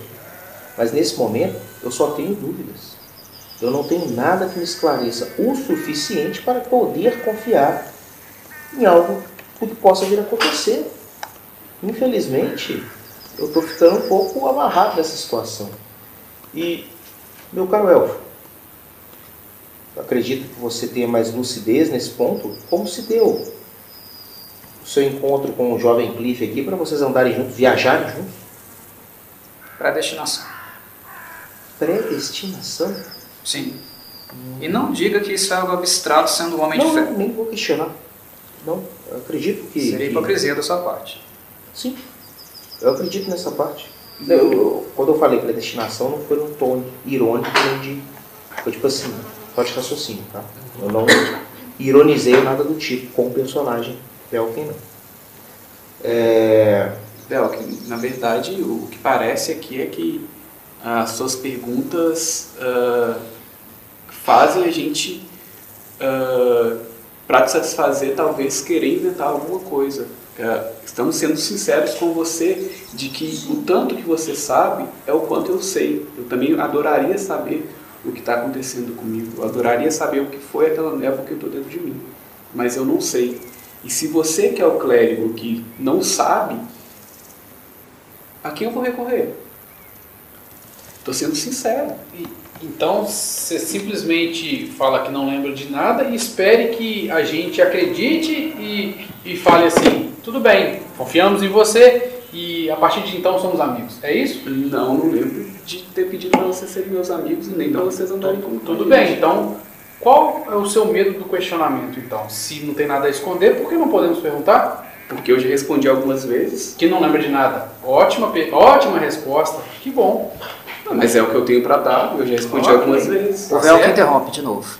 Bray. Fale. Ah, eu trabalhei em taberna quase a minha vida toda. Boa parte da minha vida. E posso te dizer que o, o Cliff esteve em Mirabar por volta de três meses. Foi quando eu conheci, soube quem era. Não, não conheci pessoalmente, mas soube que ele foi se apresentar em Mirabar. Ele causou um bocado de confusão, como todo bardo geralmente faz. Ele causou um bocado de confusão aqui. Ele causou uma confusão que custa cin- 550 peças de ouro de 550 recompensa. peças de ouro de recompensa. O Fel que também falou. Sim. Eu faço uma cara de. ass- É a pri- é a primeira vez que eu tô sabendo disso. Sim, é a também. primeira vez que você escuta isso. Tô assustado também. Só 550 peças de ouro? Sim. Sim. Se eu me entregar, eu É, ganho. lá na, Eu conversei com você e eu falei que eu não sabia o que você estava fazendo. O que você tinha feito. Conversamos isso hoje. Agora há pouco. É isso que estávamos fazendo quando- quando estávamos separados vocês. E eu não sabia mesmo. Só que a Bri acabou pouco tempo Foi. depois me revelando isso. Que ela já eu te viu. reconheci seu rosto quando Ela ele saiu da catacumba. você alega pra mim, você conhece ele há meses e resolve sair em turnê com alguém que é procurador. Eu agora não falei que eu saí do turnê. quando Você me perguntou quanto tempo eu conhecia ele. Eu Certo. conheço há três meses. Eu hora nenhuma falei que eu Tá, andei mas com agora ele. tem algumas informações que não batem. Já que você conhece ele há três meses, Sim, e você veio de Mirabar, sim. em que ponto vocês se encontraram nessa interseção de destino? Já que ele veio de por mim. Eu encontrei o Velkin e vimos juntos encontrar com o em Baldur's Em Baldur's Gate? Estranho, porque se, pelo que eu entendi, vocês estão chegando em Baldur's Gate, correto? Sim. Como assim você era o agente dele? Porque foi isso que eu escutei de você. Eu sou. Acabou de chegar e se tornou agente de um cara que não sabe nem quem ele é? Sim. Olha, vocês vão me desculpar, vocês não me convencem. Agora, Providência. sabe, eu não consigo confiar no que os três me dizem. Principalmente eu acho que o gnomo vai ter que ficar sob vigilância. Atenta e não tem que tomar muito cuidado com ele. Providência. Deixa eu te perguntar. Se uma sua divindade diz que você é, você questiona? Não, sobre o que você, so- sobre suas motivações, eu só acho que, tipo assim, não, você não está sendo sincero comigo sobre tudo que a gente conversou. Informação que foi, informação que voltou, e sobre você agenciar a carreira dele, as informações não estão batendo. Eu agencio. Ok.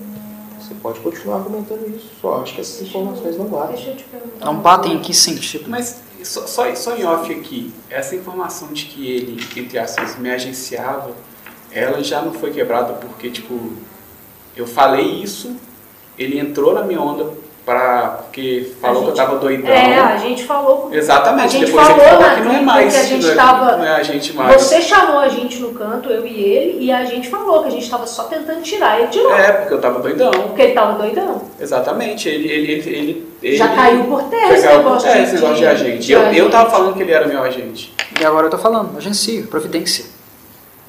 É providência. Em outras palavras, eu tenho que ficar de olho nele. Ok.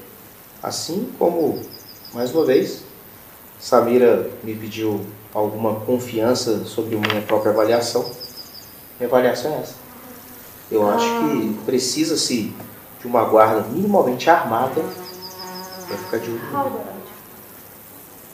sinceramente, é, me responda, por favor.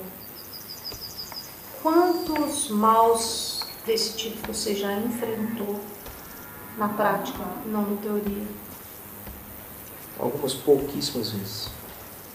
Mas desse tipo, com essa natureza, Nunca vi nada igual. Nem nos livros. Até de ontem. Por que ele deixaria você colocar água benta nele se ele tivesse mentindo sobre saber o que está acontecendo com ele? E ele está ferido. A marca que você fez na testa dele está lá, queimado. Sim, isso Não só só isso, reforça. também deixei fazer um ritual em mim. Isso só reforça o meu ponto de que, já que eu não tenho informação suficiente, ele deve ficar sob vigilância. Esse não é o ponto. O que eu estou te perguntando aqui é por que, que você está insistindo em falar que ele está mentindo quando ele fala que não sabe o que está acontecendo, sendo que ele nunca deixaria você colocar, fazer o ritual, colocar água benta nele, se ele soubesse o que está acontecendo. Não, Ele estaria se entregando. eu com informações muito esparsas. A gente se conhece há o quê? Duas horas, três horas? Você já está fazendo um, um questionário. Mas é claro que eu vou fazer, eu tenho completamente antinatural, tá com ele, tá nele. Tudo bem, a gente coloca, vamos descobrir o que, que é. Você não sabe, é um ele não sabe, eu que não sabe, eu não sei se ele Claro não é. sabe. Para mim não é. Por que não é? Porque para mim ele é inofensivo. Você, você percebeu a surpresa? Eu deixei você passar água benta em mim. Por quê? Por que, peraí, gente? peraí. Por que eu preciso saber? Eu tô entendendo agora o off-game. Tô entendendo da Renata aqui que ela. Por que, que eu estou fazendo tanto, insistindo em questionamentos? Cara, é uma coisa completamente natural. Eu não estou tendo motivação suficiente, porque, tipo assim, já que é algo tão sombrio e eu sei que está acontecendo com ele, o cara só falar que não lembra de nada é, é algo assim que eu vou ter que insistir, eu vou ter que ficar perguntando até o momento em que eu conseguir qualquer migalha de informação no sentido de apontar a direção de como é que nós vamos resolver esse problema. Agora, se resolver esse problema é, é, e eu não precisar saber nada pessoal dele, ou da vida dele, ou do- de qualquer público, ótimo, não tem problema nenhum. Não é a motivação do Halbert. É isso. É, o, que, o que nos incomoda, eu vou tomar a palavra, falar. o que nos incomoda não é o fato de ele não lembrar de nada, ou de vocês estarem andando juntos, ou a motivação de vocês. O que nos incomoda é que, desde o princípio, o que a gente pergunta vem como, como justificativas rasas de como se encontraram, o que, que vocês estão fazendo, para a gente entender e andar com vocês. A questão é que nós temos nossas motivações, vocês têm a de vocês. Ótimo, não precisamos dar justificativa um para o outro. Não, não precisamos. Mas se você nos prometeu esclarecer as coisas quando sairmos, só vem, vem coisas espaçadas que não, que não se complementam, não se completam. São coisas de que. Ah, Foi por isso que eu disse no começo, perguntei no começo o que eu perguntei. Porque quando eu coloco que ele não é uma ameaça para mim, e pergunto ao, ao Halbarat se ele é uma ameaça para ele, inclusive coloco também que na maneira como ele lidou comigo e tratou comigo há algum tempo atrás, e foi extremamente tolerante com aquilo que eu sou, se, se essa extensão seria levada até ele. Por quê? Porque se ela não for, eu sou obrigado a protegê-lo. Eu não vou deixar vocês atacarem ele. Só porque ele não é, entre aspas, natural. É isso que eu quero saber. Se ele é um risco para vocês, e se esse risco significa que vocês vão levantar suas armas e atacá-lo. Isso eu não vou permitir. Não, em nenhum momento eu quero que ninguém ataque ninguém aqui. E eu deixei isso bem claro. Minha nova amiga Samira aqui, falei, olha, prefiro não ter um, um banho de sangue sobre isso. Mas. Isso se estende não- para qualquer pessoa que tentar machucá-lo, Ok. seja Eu da sua não- igreja ou qualquer outra. Eu não consigo dormir tranquilamente sabendo o que habita esse é, pequeno gnomo e sabendo que ele pode estar andando livre por aí. Porque eu não sei, para mim, previsível o que possa vir a acontecer. Certo. Porque, a pelo que vocês falaram, tudo que aconteceu naquela catacumba foi a mais completa imprevisibilidade. A gente viu as mesmas coisas, a gente sentiu as mesmas coisas. Então, sobre isso, mais uma vez, Samira, eu não confio em ele não ficar sob guarda de vigilância. Tem que ficar sob vigilância. Sim. Você fala que A pergunta da Bri é, é insistente. Por que você não acredita que ele não saiba? Não, essa parte eu não questiono. Pode, pode até não saber. Só que eu tô falando que é uma coisa que é tão antinatural para mim, tipo assim, essa coisa de morto-vivo, uma coisa contra a igreja, contra a ordem natural da vida, que eu não sei o que pode acontecer. Ele pode estar lá parado e começar a emanar essas energias dele e começar a levantar outras coisas ou fazer outras coisas que eu não sei. Eu simplesmente não sei. Não, você Eu, sabe, você viu. Você viu. Você sabe. Sim. Você viu. O que transitava, vi. Você viu Sim. que aquela energia saía dos esqueletos e voltava para ele. Você sabe. E o processo contrário, porque pelo que eu entendi, você me lembra, tá? O processo contrário também é verídico, certo? Se uma Chegou energia a sair a vai. energia dele também e acertou alguns locais de ossos lá e levantou. Não aconteceu isso? Sim. Hou- Houve uma reciprocidade nesse sentido. Você não viu isso, mas você pode deduzir isso. Há, uma, há um trânsito. E esse é o problema. Esse é o problema dele. Esse é o impedimento, o risco de estar com ele. Isso está claro. Exato, pronto. E isso, para mim, não é motivo para eu destruí-lo. Eu não vou fazer isso. Isso é o Elkin falando. Ver alguém falando. Então, Olha, se sair do controle, eu sei que está ligado, direto, ligado, é, ligado diretamente a ele. Se, por exemplo, levanta-se um exército de mortos, você me desculpe, é provável que a vida dele esteja nisso. Você disse que não sentia nenhum mal vindo de mim. Ah, você disse Pelo menos que. não a princípio. Você disse que. Agora você sente? Não, Exatamente. Você disse que sentiu várias coisas, mas quando eu digo que eu senti várias coisas, e quando você lembra da surpresa no meu olhar, você não leva isso em consideração. Você disse que você. você, você só está vivo porque eu levo em consideração o seu olhar. E por que eu estou Deixo aqui? isso bem claro. Hã? E por que eu estou aqui? Indiferente. Ele falou, então ele me Sim, eu falei, indiferente. ah, você. Eu, eu estaria disso porque eu não sei quais são as habilidades dele, eu não sei quem ele é. Mas, tipo assim, na minha cabeça, se fosse pra, se precisasse, Mas, tio, eu enfrentaria. Você entendeu? levantou o tom. Você está Levantei, vivo, você está levantei. vivo porque eu estou questionando. Aí ele, ele- em, de- em defesa, porque eu estou aqui. E, e nesse sentido eu ainda falei. Indiferente o que você tivesse lá ou não tivesse lá. Pra mim não faz essa diferença. Foi um recado. Você não vai levantar a mão por aí. Porque se levantar, eu vou reagir. ah, Nossa discussão vai continuar aqui. É essa. Samira, minha palavra é essa. Acabou, faça do jeito que você quiser. é, eu acho que é o seguinte. é, você me questionou sobre tolerância. Você já viu na história algum clérigo da ordem natural tolerar algum morto-vivo? Sim, alguns Ó. têm os mortos-vivos, inclusive, como companheiros. Então você sabe muito bem que meu, meu irmão está sendo tolerante ao extremo, nesse caso aqui. sim, Perfeito. Ok. perfeitamente.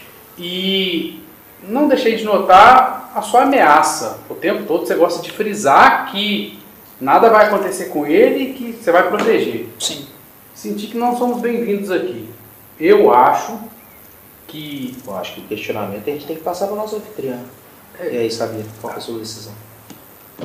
Todos foram convidados. O convite continua se estendendo a todos. Então, mas aí eu falei das minhas preocupações. Ela levantou a arma em algum momento, deixei pronto, minha posição. Ainda falou assim, você que é o especialista, passei minha impressão para ela. Em minha casa, como vocês podem ver, devem ter observado, eu não estou sozinho. Nós somos maiores ainda. E honestamente, eu estou interessado. Eu quero saber um pouco mais, chegar um pouco mais a fundo dessa história. Até porque isso aconteceu muito próximo do meu bairro. Como eu falei para você, quando você me fez essa pergunta há alguns minutos atrás, eu disse a você que isso nunca tinha acontecido por aqui. E se há alguma pista, nós estamos olhando para ela. Sim. Até aí tudo bem. Sobre a guarda, você vai mantê-lo sob vigilância?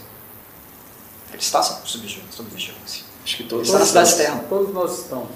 Todos estamos sob vigilância. Você Então entendeu você muito leva- bem, caro Aldrich. Todos vocês. Eu sei. Então você leva em consideração os meus alertas quanto a isso, né? Sim. Ok. Aqui na Cidade Baixa, ninguém sai fazendo arruaça e tirando a vida alheia. Aqui é é julgado como um lugar do caos, um lugar sem lei. Mas não é bem assim. Nós fazemos as nossas leis. As nossas leis são para serem cumpridas. Entendi. E não há espaço aqui para chacinas, coisas fora do normal que, ou que tragam algum tipo de malefício para o bem-estar local. Se isso acontecer, as medidas serão tomadas. Sérias medidas. Mas ao mesmo tempo eu me preocupo. Porque se ele está aqui, e se ele veio de onde veio, vocês encontraram ele onde vocês encontraram, ele não se lembra de onde veio, E, e no caso das outras três pessoas, pelo que entendi, é o grupo que viaja. E apesar de qualquer questionamento, nenhum Você dos dois. esquecendo um detalhe. O menino que encontrou vocês falou que duas pessoas desceram para cá. E nenhum dos dois aqui está conseguindo explicar algo de diferente que tenha acontecido na vida desse quilombo, que possa, no mínimo, tentar justificar algo sobre isso. Com orçamento. Na vida ou na morte, né? E aparentemente, mas o, o que me deixa mais encucado, meu, meu, meu querido. É, Clério, é que a sua preocupação me mostra que talvez tenha algo que você saiba e não queira contar pra gente. Tá todo mundo tão surpreso quanto você. De todos os meus conhecimentos, como disse a própria Bri, nunca vi um caso desse tipo. Tudo bem, então você. ah, não é melhor Acredite em mim, eu quero resolver essa situação. Eu também, eu Eu com um círculo que- na minha testa. Eu quero que você saia vivo com bem, são, que você consiga fazer seus shows por aí, que você consiga viajar de cidade em cidade, porque uma das minhas obrigações, enquanto um homem de fé, é acabar com essa ordem antinatural das coisas. E, e eu te devolvo uma pergunta. Que intervenção que você tentou fazer em mim para tirar esse mal que eu não permiti? Ou que eu escondi para não revelar o que tem dentro de mim? Em nenhum momento você escondeu nada sobre isso. As minhas, os meus questionamentos e as minhas suspeitas permanecem sobre uma amnésia que você falou que tem, você não soube explicar nos últimos dias Alguém sabe explicar sobre a amnésia? A amnésia é justamente o fato de que a pessoa não sabe explicar. Na sequência, temos dois viajantes com você, que aí também não conseguiram explicar o que aconteceu, por que que você foi parar naquela catacumba.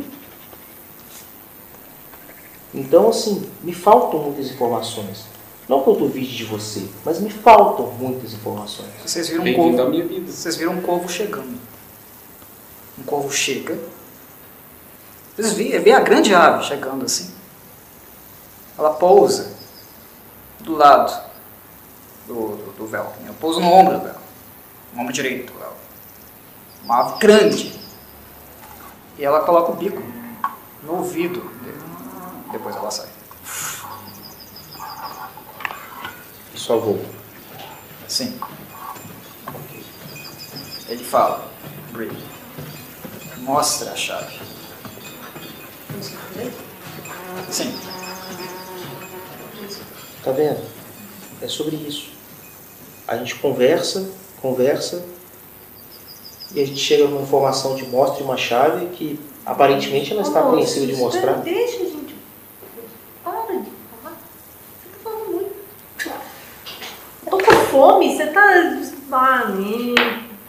Pera aí, deixa eu pegar minha mochila aqui que eu vou te mostrar o que você quer ver. Dá licença, deixa eu pegar, tirar meu ratinho da mochila. Tirei o ratinho da mochila, pus ele no meu ombro. Mexi lá, peguei. Isso aqui, te, dei na sua mão. Bree, o que você percebe, acho que é claro para todo mundo que está prestando atenção, que a pessoa mais surpresa com aquele brasão É a Samira. é a Samira.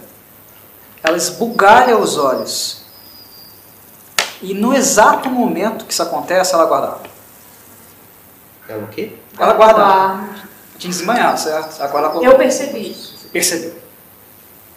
Tá. O que ela faz? Desculpa. Ela tinha desembanhado. Ah, Ela tava com a arma na mão pra te dar um cacete. E aí quando ela viu o meu brasãozinho, ela guardou. Eu vou olhar, faço algum teste de algum tipo de conhecimento que possa ter sobre isso. História. pode. Como você tem história, você pode fazer.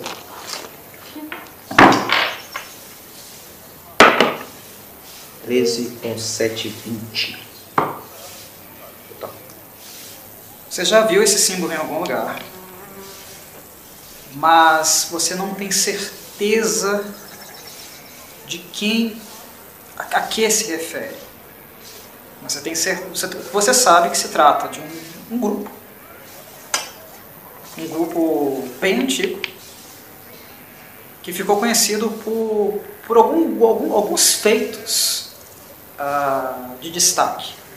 Esse, esse é um brasão utilizado por um grupo específico de destaque, mas que você não lembra muito bem quem eram ou quem são. Mas fei- feitos no sentido de algo extraordinário bom ou algo extraordinário ruim? Que sentido? Esses feios. Depende se está chamando de bom ou ruim. Sim, eu falo na cultura que o meu personagem cresceu. Tipo, ah, se referem a grandes assaltos, assassinatos, ou se referem, olha, salvou uma cidade de um colapso. Sem heroísmos ou vilanias. Feitos. Descobertas. Feitos. Você não lembra muito bem onde você viu. Caso você queira saber mais ou descobrir um pouco mais, você vai ter que fazer uma pesquisa, uma pesquisa bibliográfica. Vai ter que ir atrás desse símbolo. Mas Ok. você lembra que, que esse símbolo aí diz respeito a pessoas importantes. Importantes na Costa da Espada. Entendi. Você viu isso em algum lugar. Só que ele é secundário. É um, um item discreto. É só quem lê mesmo, né, quem, é, é, sei lá, traça de biblioteca, que já viu isso aí. É, Diz respeito a pessoas importantes. como eu é vou te mostrar e vou comentar para senhor, irmão. Isso aqui me remete a algum grupo, até onde eu me lembro, bem antigo, de alguns feitos notáveis, mas sinceramente eu não me lembro que tipo de feitos. Como é que chama a, Gostaria que você me a dê uma anfitriã lá? ó? Samir. sabe? Então, Samira, pode, pode explicar pra gente o que isso quer dizer? Porque você estava é, armada e simplesmente depois que viu o símbolo achou que agora tá tudo na boa. Você pode explicar o que está acontecendo? Porque eu não entendi nada. Mesmo que a Bri não saiba, a vida dela tem conexão com esse lugar. Não é, Bri? Acredito que sim. Eu vim pra descobrir. Esse mistério fica cada vez maior. Temos agora a Halfling, o Gnomo, todos no mesmo ambiente que alguma coisa está querendo se revelar. Ela não é parte, ela não é parte da família. Mas ela. Ela herdou. Ela, herdou. Esse símbolo pertencia, esse símbolo pertencia a alguém que faz parte da nossa comunidade. Alguém importante para nós. Nós não sabíamos onde estava. Poucas pessoas têm esse símbolo aí. Eu não tenho acesso a essa honraria. Isso é um símbolo, isso é um emblema. Isso é uma honraria. Eu não tenho acesso a isso. Ficaria honrada se algum dia recebesse tal honraria, tal reconhecimento. Alguém tinha, não era ela. E eu não acredito que ela tenha, tenha capacidade suficiente para ter roubado ou de alguma forma obtido esse objeto de quem o possuía. Bri? De quem era esse, esse emblema? Da minha mãe. A mãe dela é importante para nós. Quem poderia responder mais, elucidar um pouco mais essa questão, não sou eu, mas alguém Tremendo superior a mim. caralho, tá? É muita informação pra minha cabeça. É alguém superior a mim. Mas eu vi esse símbolo com algumas pessoas. E são pessoas muito importantes. Para conseguir isso aí, são as pessoas mais importantes da nossa comunidade. Da sua comunidade? Da nossa comunidade. Eu percebo. Da cidade externa. Danilo, eu percebo que ela tá. que ela tá assustada, tremendo, assim? Com essa Ela- tanta informação? Ela descreve para você. É perceptível? Eu não sei se é perceptível. Eu tô olhando fixamente pro símbolo, tentando assimilar tudo que ela tá falando, segurando ele com muita força, tipo assim. Principalmente porque ela falou, a mãe dela é uma pessoa importante para nós. Beleza. E Vou, a- até onde eu sei, eu sou órfã. vou olhar pro clérigo e falar assim: olha só, nem tudo a gente precisa saber previamente. Muitas coisas estão acontecendo e nós estamos descobrindo juntos. Sim. Mas ela, pra mim, não representa ameaça nenhuma. Por que você diz Já isso? roubei seu dinheiro todo. Por que você diz isso? E a Samira que pergunta. Porque assim como você tentou me mostrar, né, o lance da água benta, isso não é natural. E tudo, absolutamente tudo que eu tenho conhecimento sobre mortos-vivos não está relacionado, não está relacionado a boas coisas. Nunca esteve. Todo, todo, Se ela todo- tivesse a metade do talento que a mãe dela tinha, ela seria uma ameaça. infinitamente maior do que mortos-vivos.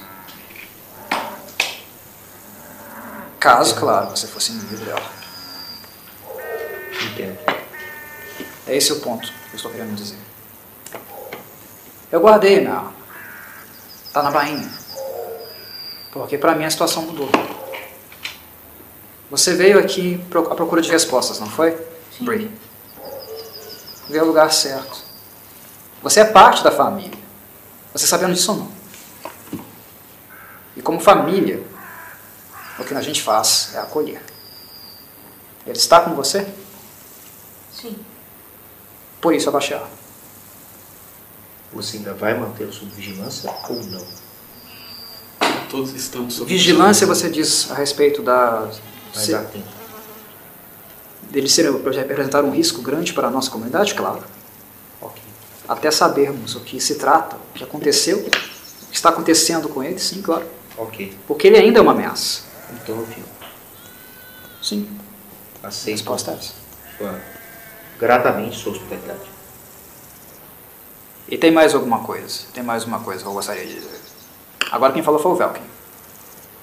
Eu disse que eu agencio. E disse, falei, falei em providência, certo? Ok. É só um detalhe. O negócio de agenciar não tinha subido da linha do É, tempo. mas ele falou de novo depois. Tá bom. Ele ainda agência de Ele providência. Eu falei em providência, certo? Certo. Foi uma providência. Eu vi onde ele estava. E eu tinha que encontrá-lo. Eu recebi essa providência. E sabe como é que eu achei, como é como eu encontrei? Exatamente com esse emblema aí. Havia uma porta lá dentro daquela catacumba, uma parede no fundo. Vocês não chegaram a ir até lá. Por isso vocês não a viram. Era uma porta de alvenaria pesada, forte. E ela tinha uma superfície onde esse emblema aí se encaixava. Ela tinha. Eu não sabia disso, mas uma providência me mostrou que ela teria essa chave para abrir esse ambiente, esse local, e ele estava lá dentro. Ok. Renata pode ficar puta, mas eu não tenho como deixar de perguntar de novo. Então por que, que vocês falam que vocês viajam há meses juntos, vocês se perderam? A gente não falou isso. Falou meses. Conhecia ele há meses. Vocês sabiam então que ele estava lá dentro? Eu sabia, ela não. Ela ficou sabendo hoje. Porque eu sabia que hoje ela passaria, ela viria, estaria vindo para cá. Que hoje eu teria acesso a ela e acesso à própria chave. Inclusive quando ela entrou comigo lá embaixo, ela nem sabia por que ela estava entrando. Ou seja, Eu omiti isso porque nenhuma pessoa normal no mundo iria me acompanhar para uma catacumba para abrir um recinto estranho. se eu dissesse claramente, abertamente para ela que era para uma catacumba cheia de ossos, sabe lá de quanto tempo, escondida, ela não iria me acompanhar. Olha, o, ela não sabia que ia fazer isso. Foi eu uma providência. assumir, o que eu consigo assumir é que se ele estava preso lá dentro, é por alguém que possui no mínimo uma chave igual a essa. A Samira fala. Aham. Só tem mais duas pessoas que têm uma chave como essa na cidade. E se isso é verdade e esse símbolo tem tanto respeito quanto você já me disse que tem, talvez essa pessoa que isso, quisesse que isso continuasse preso lá. Então, para mim isso é uma ameaça em potencial. Pelo menos do ponto discursivo. Não que eu tenha nada a ver com o jovem Albarat, preciso ser franca com você, a Samira falou. Eu posso dizer algo para você agora, nesse instante que vai tirar uma, uma parte da nuvem do mistério. Mas vocês precisam ficar sabendo que essa informação, a todos os presentes, todos os presentes, essa informação é confidencial. Muito confidencial. E se de algum modo ela, essa informação chegar a ouvidos estranhos, se alguém sonhar que eu disse isso para vocês, primeiro, eu vou ter problemas. E segundo, o meu problema vai ser vocês. É, em off a gente só tá sendo ameaçado o tempo todo. Tô riquinho aí, nunca pôs o pé na rua, não enchendo o saco. fazendo umas perguntas lá. Eu vou, eu posso falar algo muito importante para vocês, mas se vocês abrirem o pico, vocês vão ser um problema que eu vou ter que resolver. Ou então o problema serei eu e eu vou ter que ser resolvido. Deu para entender? Eu sou a pessoa que mais quero saber disso. Realmente não, não sei de nada. Posso confiar. Vocês não dirão nada a ninguém sobre aquilo que eu vou dizer aqui agora. Olhar para o irmão, troca o entre olhar. Tá pensando que eu tô pensando? Eu... Eu acho que sim. Ok? Sim. Falo por mim pelo meu irmão, no caso. Há uma figura mítica aqui na cidade externa. Entre aspas. A cidade externa tem uma hierarquia. No topo dela, quem, a, quem ocupa esse espaço é, é chamado líder da guilda. E essa figura é tão mítica, ela é quase nunca vista, que muitas pessoas tratam ela como uma lenda, uma mentira, um sussurro. Algumas pessoas acreditam que de fato ela existe. E por isso tem medo de fazer certas coisas aqui e em Portal de Volta. Mas outras tratam ela como uma, um ser mitológico, apenas um sussurro, algo para fazer. Essa figura é conhecida como líder da guilda. Ou seja, ela é uma figura simbólica para alguns e alguns acreditam que de fato ela existe, mas nunca a viram. Mas ela existe. Nossa, a nossa guilda tem uma líder. Hierarquicamente ela está no topo. Ela e ela de fato sussurra. É só isso que ela precisa fazer. Porque ela existe, mas ela não existe. Quem está abaixo são os reis do crime. São um grupo de chefes, líderes de cada gangue, que atuam a partir desses sussurros. Que eles escutam. E aí a hierarquia continua. Com os operadores, que são os mais talentosos em fazer diversos tipos de coisas. Com os executores, que são a força muscular. Não muito pensantes, mas muscular, muscularmente interessantes. E os coletores, que são aqueles que fazem os contratos. Basicamente essa hierarquia. Essa figura mítica possui esse símbolo aí. E duas pessoas que têm conexão com o passado dela também têm. Eu sou uma delas. E meu nome não é Samira. Samira é um disfarce. Na verdade, eu mando em Pequena Calixã, um dos distritos. Manda o quê? Desculpa. Mando. Eu mando em Pequena Calixã, um dos Pequena, distritos. cantinho. Esse distrito é meu. Então você tem um emblema. Tenho. Você que colocou lá. Não.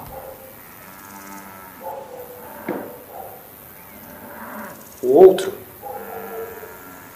é alguém que era do nosso bando, que seguia as nossas regras. Mas aconteceu algo estranho com ele depois de uma missão.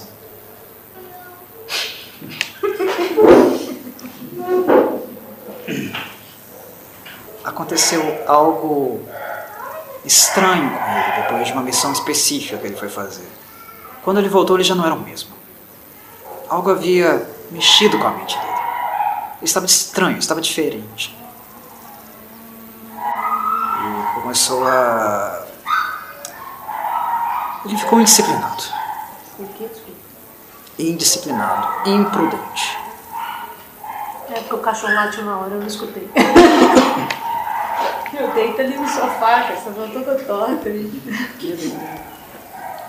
Nós estamos falando de figurões da cidade externa, de quem realmente governa esse lugar aqui.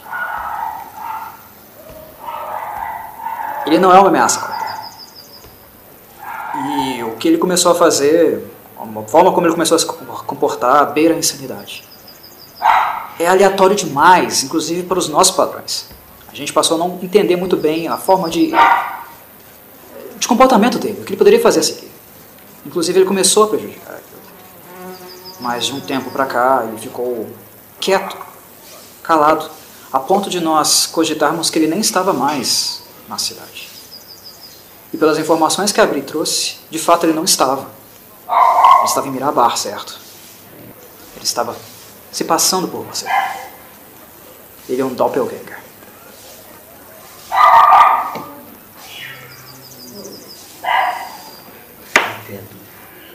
Ele é o outro que tem essa chave. E ele é o outro que poderia ter construído uma alvenaria, um cofre com essas propriedades.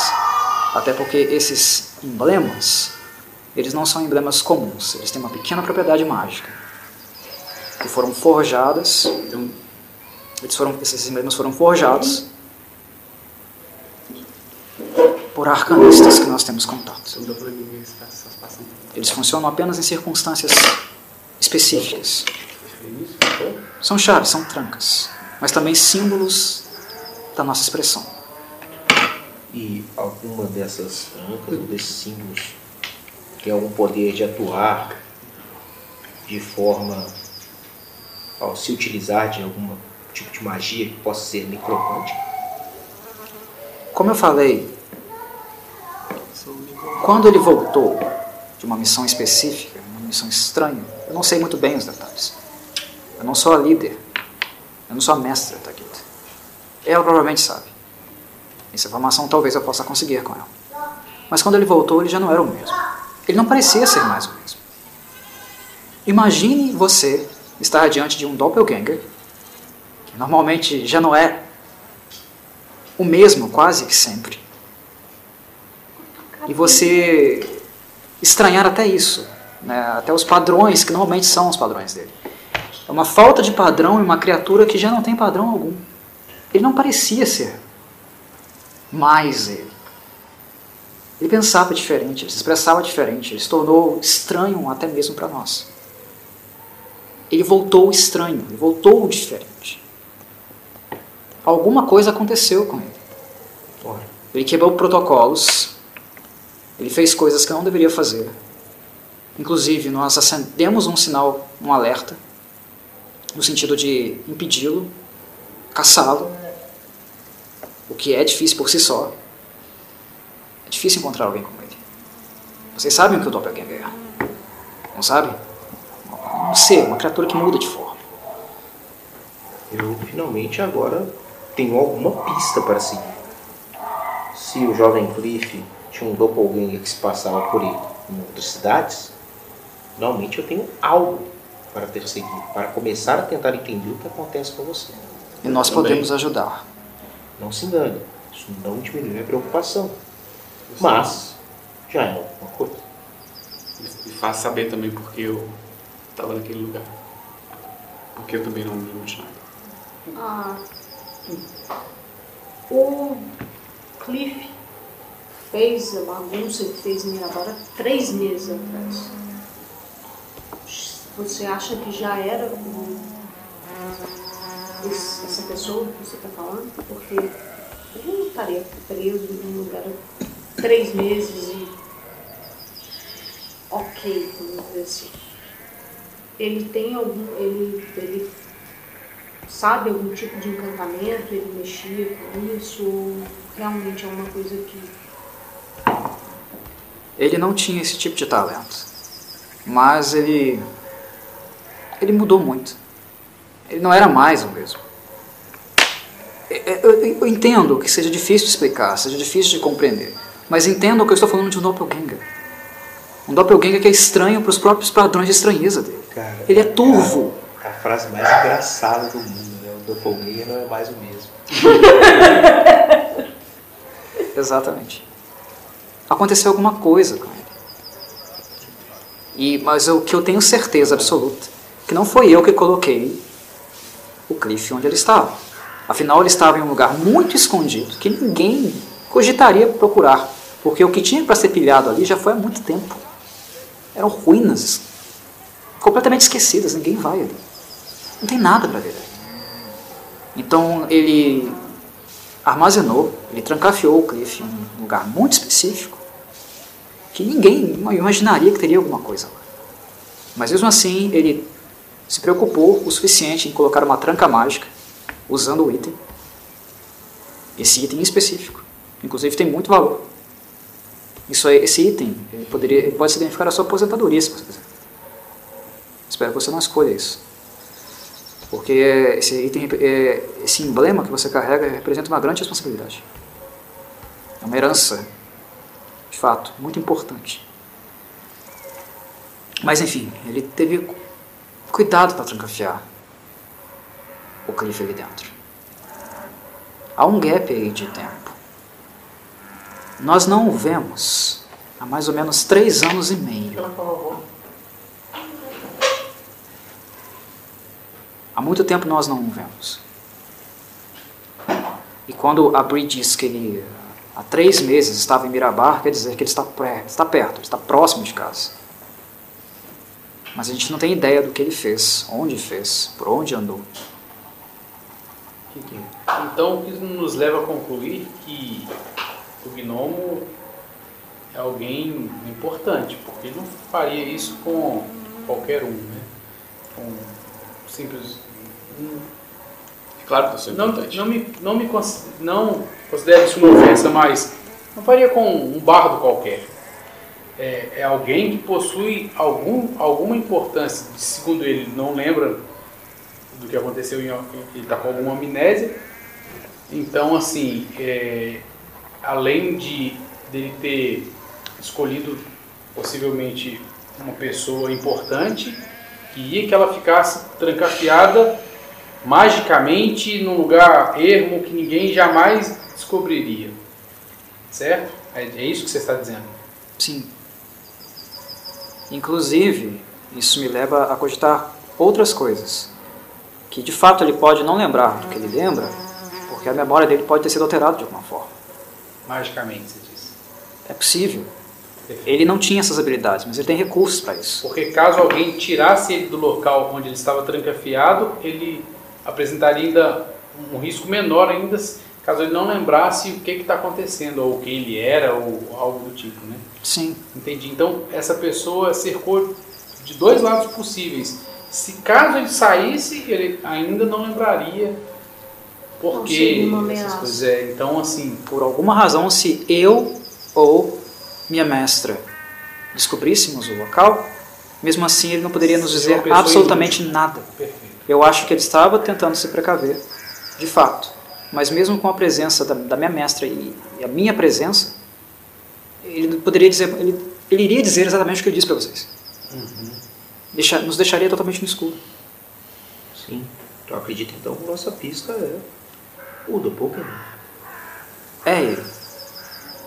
Ou a sua mãe está viva. Não há outra possibilidade. O total são quatro chaves. Da minha mestra. A minha a que pertencia à sua mãe, que eu não conheci. Ela era uma amiga de minha mestra. Ouvi histórias sobre ela. Mas isso minha mestra terá que dizer a você. Mas não poderia ser ela, porque a chave da mãe dela tá com ela. Se fosse a mãe dela. Há 13 anos. E a do Doppelganger, né? É a outra. Chave. Essa chave está comigo há 13 anos. Há 13 anos que você não tem contato com a sua mãe? Sim. Com ninguém da vida. A não ser que, que se, se, a, se, existe a possibilidade da mãe dela estar tá viva, tem que ter outra chave para conseguir me prender lá dentro. Então só sobra o Doppelganger. Sim. E ele é a principal suspeita, porque ele de fato foi a ovelha que se desgarrou. Tecnicamente falando, não foi a única ovelha que se desgarrou. A sua mãe também. Isso eu sei. Não sei as razões. Isso só a minha mestra poderá dizer a você. É, e. Tá, então. E o Doppelganger está passando por você. Perfeito. Por que? Eu não sei. Mas se está, é importante. E se a recompensa foi 550 peças de ouro por um ladrão, ele não roubou qualquer coisa.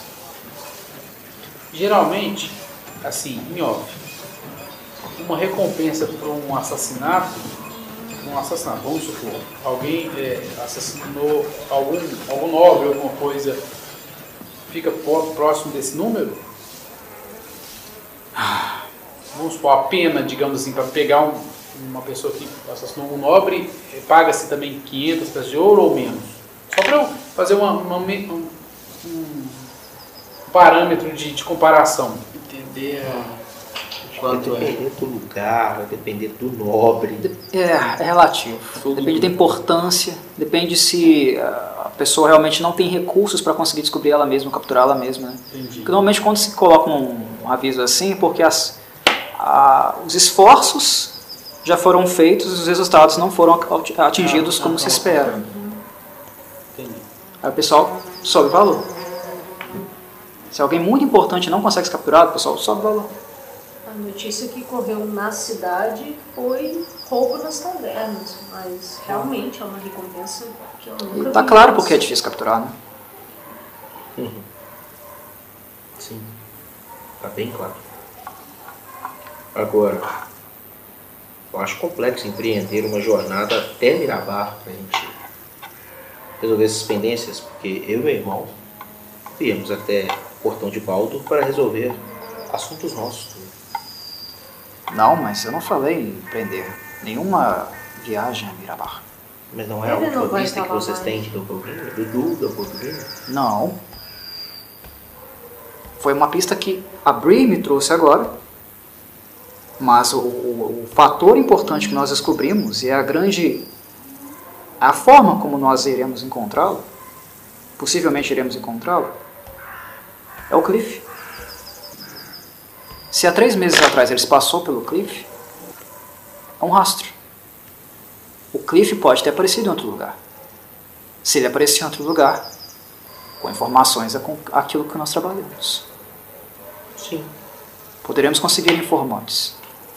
Mandamos inclusive mensagens para Mirabar ou qualquer outra cidade da Costa da Espada, com especificações, até mesmo um novo retrato falado do Cliff para esses informantes, sabendo, perguntando se viram essa pessoa.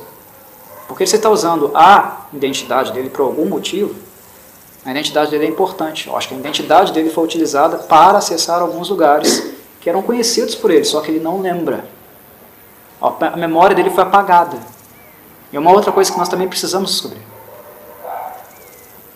Mas, aí eu entendo a sua preocupação, porque além desses fatores, além do roubo de identidade e da possível memória apagada, ele deixou alguma coisa. Por quê? É, eu acho que isso também é importante. Totalmente. Essa questão porque, antinatural. Até, por, até onde eu consigo compreender acredito que se o Doppelganger era interessado em apenas assumir essa nova identidade, não teria por que deixá-lo trancafiado e vivo, de certa forma. Ele não estava vivo. Hã? Ele não estava vivo. É, eu, o véu que falou. O véu que falou. Isso, isso eu fui, fui entendendo de acordo com o que a gente foi conversando. Tô sim. Até pelo que a Abril falou. Assim, se ele tá lá há muito tempo, ele não tinha nem como Estar vivo. é, se É. alimentar, tudo mais, fazer atividades que requerem, são cruciais para a vida, né? Para existir. É, Tá. isso pode ter ah, alguma coisa a ver com o que eu fiz. O que você fez? Ah, o Velk. Vel, Ah, tá. O que, que você possa ter feito para despertá-lo? Segui o que disse minha senhora. Talvez por, É, por isso eu tenha ficado pelo desperto. que eu entendo, você também é um homem de fé, correto? Não. Sim e não. Não como você. Tá, mas ao escutar sobre você falar sobre visões e tudo mais, você estaria seguindo alguma, algum tipo de Deus? É bruxo.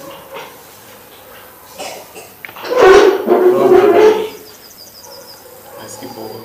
Ah, entre os elfos, você já ouviu falar de. ouviu falar de algum, uma elfa em especial?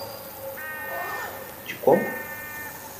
Você já ouviu falar de uma elfa em especial que tem relação com corvos? Você já ouviu falar sobre a rainha corvo? Ah, se você deixar eu jogar dado aqui em religião. É esse, tá, esse teste mesmo. Só tira acima de 14 tá bom. Não, nem precisa jogar. Já é aqui, ó. né? Aqui, ó. Na torre, na torre, na torre, na torre. Aqui, aqui os planos lá tem bem. Ah, Daí tá indo mal, cara. Aí, falei. Tá indo bem, ó. 12. Mais 5, 17. Não. Nunca ouvi falar. Beleza. Eu não assisti o box aqui. Joga, joga aí pra você ver.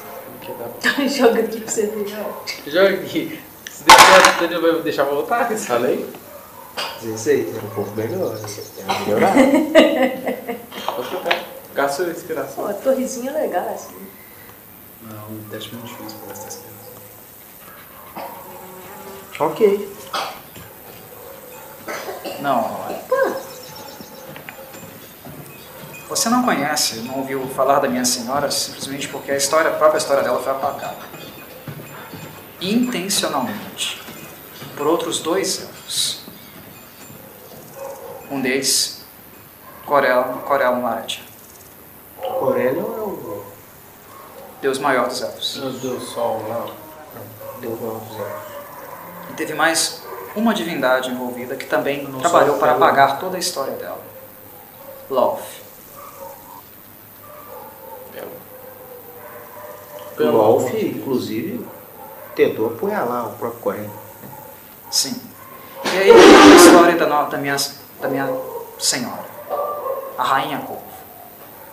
Ela era uma nobre bem na época, os tempos milenares que envolveram os acontecimentos que levaram Corel Corel Moret e Lauf a serem o que eles são, como conhecemos hoje. Você deve saber, ou deve ter ouvido falar, que houve um combate né, muito, muito tempo entre Corel e Lauf, que eram amantes. Esse amor se tornou ódio. E a grande divisão, de fato, entre a raça, a raça élfica, né? entre os elfos, os alto-elfos e os Drow. Os elfos que ficaram na superfície, próximos da luz, e aqueles que foram nas profundezas, na escuridão. Foi quando ela foi banida pro abismo. A história dos elfos não é uma dicotomia. Havia elfos que não apoiavam a. Que ele, um, elfos que vislumbravam um destino diferente para o nosso povo. Que não estavam a favor de Corel ou a favor de Loth. Havia elfos que não queriam ter nada a ver com isso. Enxergavam uma possibilidade de uni- união, de unificação do nosso povo, e não de separação. Minha senhora era a pessoa mais nobre nesse sentido. Uma pessoa que tinha uma bondade, uma pureza ainda maior do que Corella e Love em seus respectivos espectros. Bondade, maldade. Ela queria a unificação do meu povo. E ela era mais gentil, honesta e acolhedora do que ambos. Muitos elfos naquela época passaram a adorá-la e não a Corellon ou Rolf. E você sabe o que acontece quando uma grande quantidade de seres passam a adorar um ser em específico, não sabe? Geralmente eles acabam atingindo algum fator de divindade nesse sentido. Exatamente. Minha deusa transcendeu. Minha senhora transcendeu. Ela não era uma deusa, ela era uma nobre. Ela transcendeu.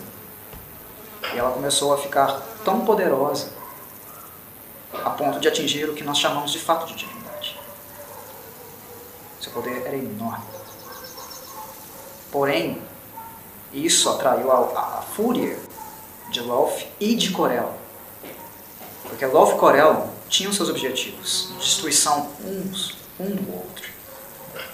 E ela foi um fator que se inseriu no meio, para estar acima deles, uma opção além daquelas que eles, eles ofereciam. E ambos conspiraram para destruí-la. Viram na senhora um inimigo em comum. Foram, foram, foi o único ponto em que Corella e Lolf concordaram com nós. Voltaram todas, toda a sua fúria para ela. E como eles fizeram isso?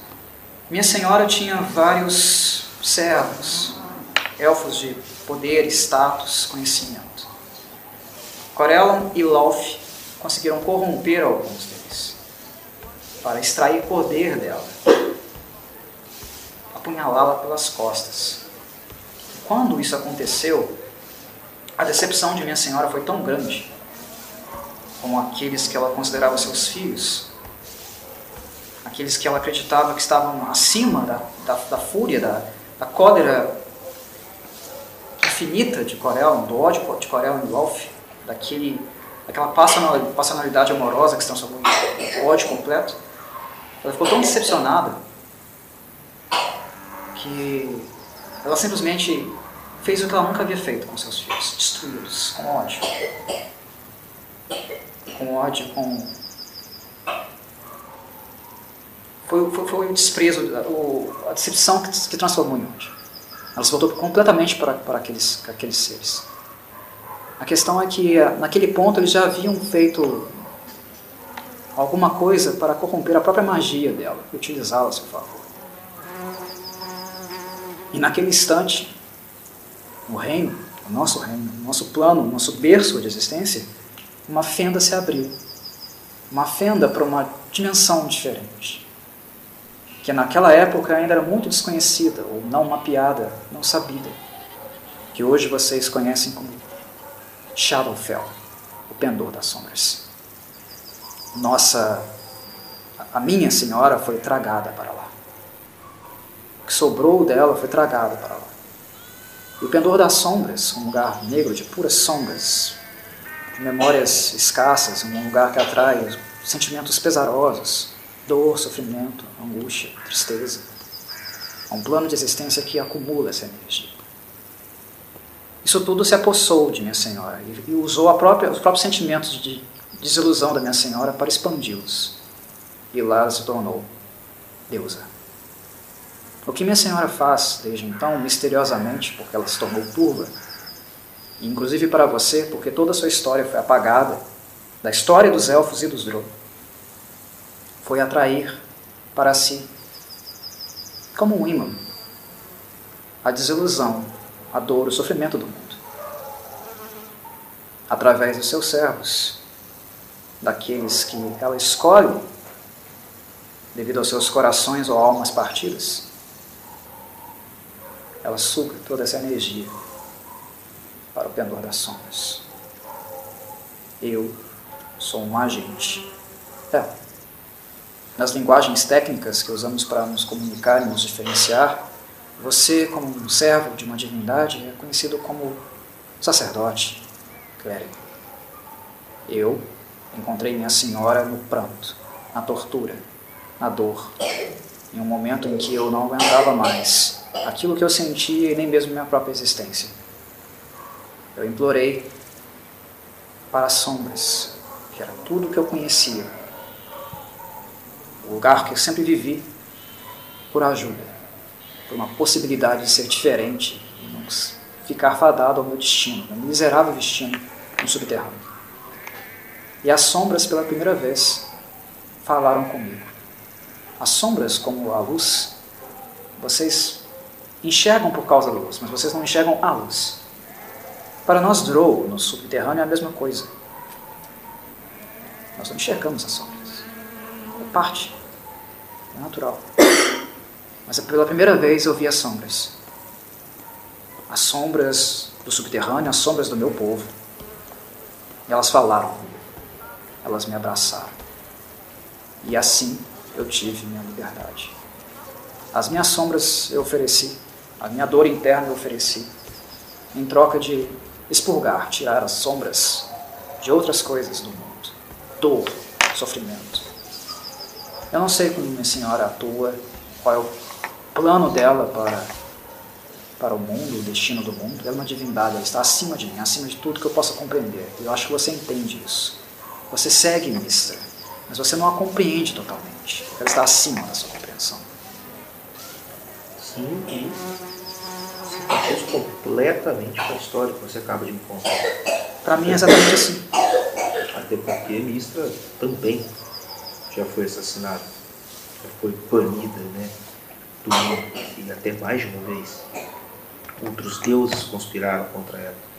Inclusive deram origem até os caminhos do, da seita do fogo místico. Então, nesse sentido, eu acabo consternando. E qual seria o nome da sua senhora? Não sei. Acho que ninguém sabe. Ela é apenas conhecida como Rainha Corvo. Conhecida por ser uma. A principal, uma das principais divindades, eu diria, deste plano de existência, o Pendor das Sombras, que é um lugar, para o senso comum, considerado como um lugar maligno, mas ela é um total, total mistério. Ela me instrui misteriosamente. Tudo é turvo, até porque eu creio que a própria essência da Senhora é turva. Mas o alimento dela é a tristeza, a depressão, o sofrimento, a angústia, a desesperança. Essa é a matéria-prima da minha Senhora. E eu sou um agente dela. Eu sou o que costumam chamar, no pendor das sombras, de lâmina negra. Eu sou um bruxo. Eu não sirvo minha Senhora. Eu fiz um pacto com ela. Eu sou instrumento dela. Estou ligado a ela. Eu sirvo a ela e ela me serve dentro do seu propósito. Não é um pacto com um demônio, com um diabo, que eu sou obrigado a fazer o que ela quer. Eu sempre fui livre. Uma coisa que eu sempre tive aqui. Nunca tive no subterrâneo, como um drow. Eu era capacho de love. Eu posso fazer o que eu quero, livremente. A barganha, a troca, é fazer o que ela precisa às vezes. Seguir os caminhos que ela indica às vezes. Algumas vezes foi ir ao cenário, um campo de batalha depois que a guerra terminou. Ou o combate terminou. Quando os corpos estavam caídos no campo de batalha, pedaçados, traçalhados. Andar por ele, sentir aquele peso, o peso das almas. Ou depois ir à vila próxima, onde viúvas, crianças, agora órfãs, os pais choravam. Eu sou um imã dessas coisas. Esse é o alimento da minha senhora. Ela capta isso, esses sentimentos do mundo, que podem estar num pequeno objeto que você carrega, ou em uma memória, ou em uma história, ou em um contador de histórias como ele. Eu sugo isso. Isso é uma energia. E isso é o que alimenta minha Senhora. Ela é a memória do mundo. Uma memória de um mundo muito antigo que Corellon Laretian e Lolf tentaram apagar. Ela é a dor, o sofrimento, o choro, não vingado, não cantado, que fizeram um favor, um favor, cruelmente, de apagar da história. Ela é a lembrança de um mundo, das dores do mundo. e a ela eu sirvo. Eu sou um bruxo.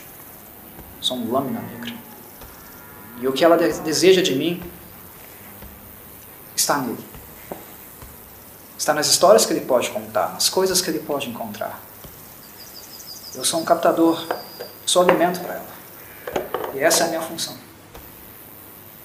Fico consternado, Velkin. Acho que toda toda divindade, quando ela tem os seus seguidores, ela tem a sua independência e deve ter a sua independência nesse sentido. Sei que você tem uma conexão bem diferente daquilo que eu tenho com a minha senhora, mas pelo que eu entendi por todo o seu depoimento, eu acredito que você está aqui não para causar esses sentimentos do qual você disse, mas de alguma forma para absorvê-los ou sintonizá-los de alguma forma com sua deusa. E quanto a isso, eu consterno. E na medida do possível, o que eu puder fazer para te ajudar, você tem a minha dedicação.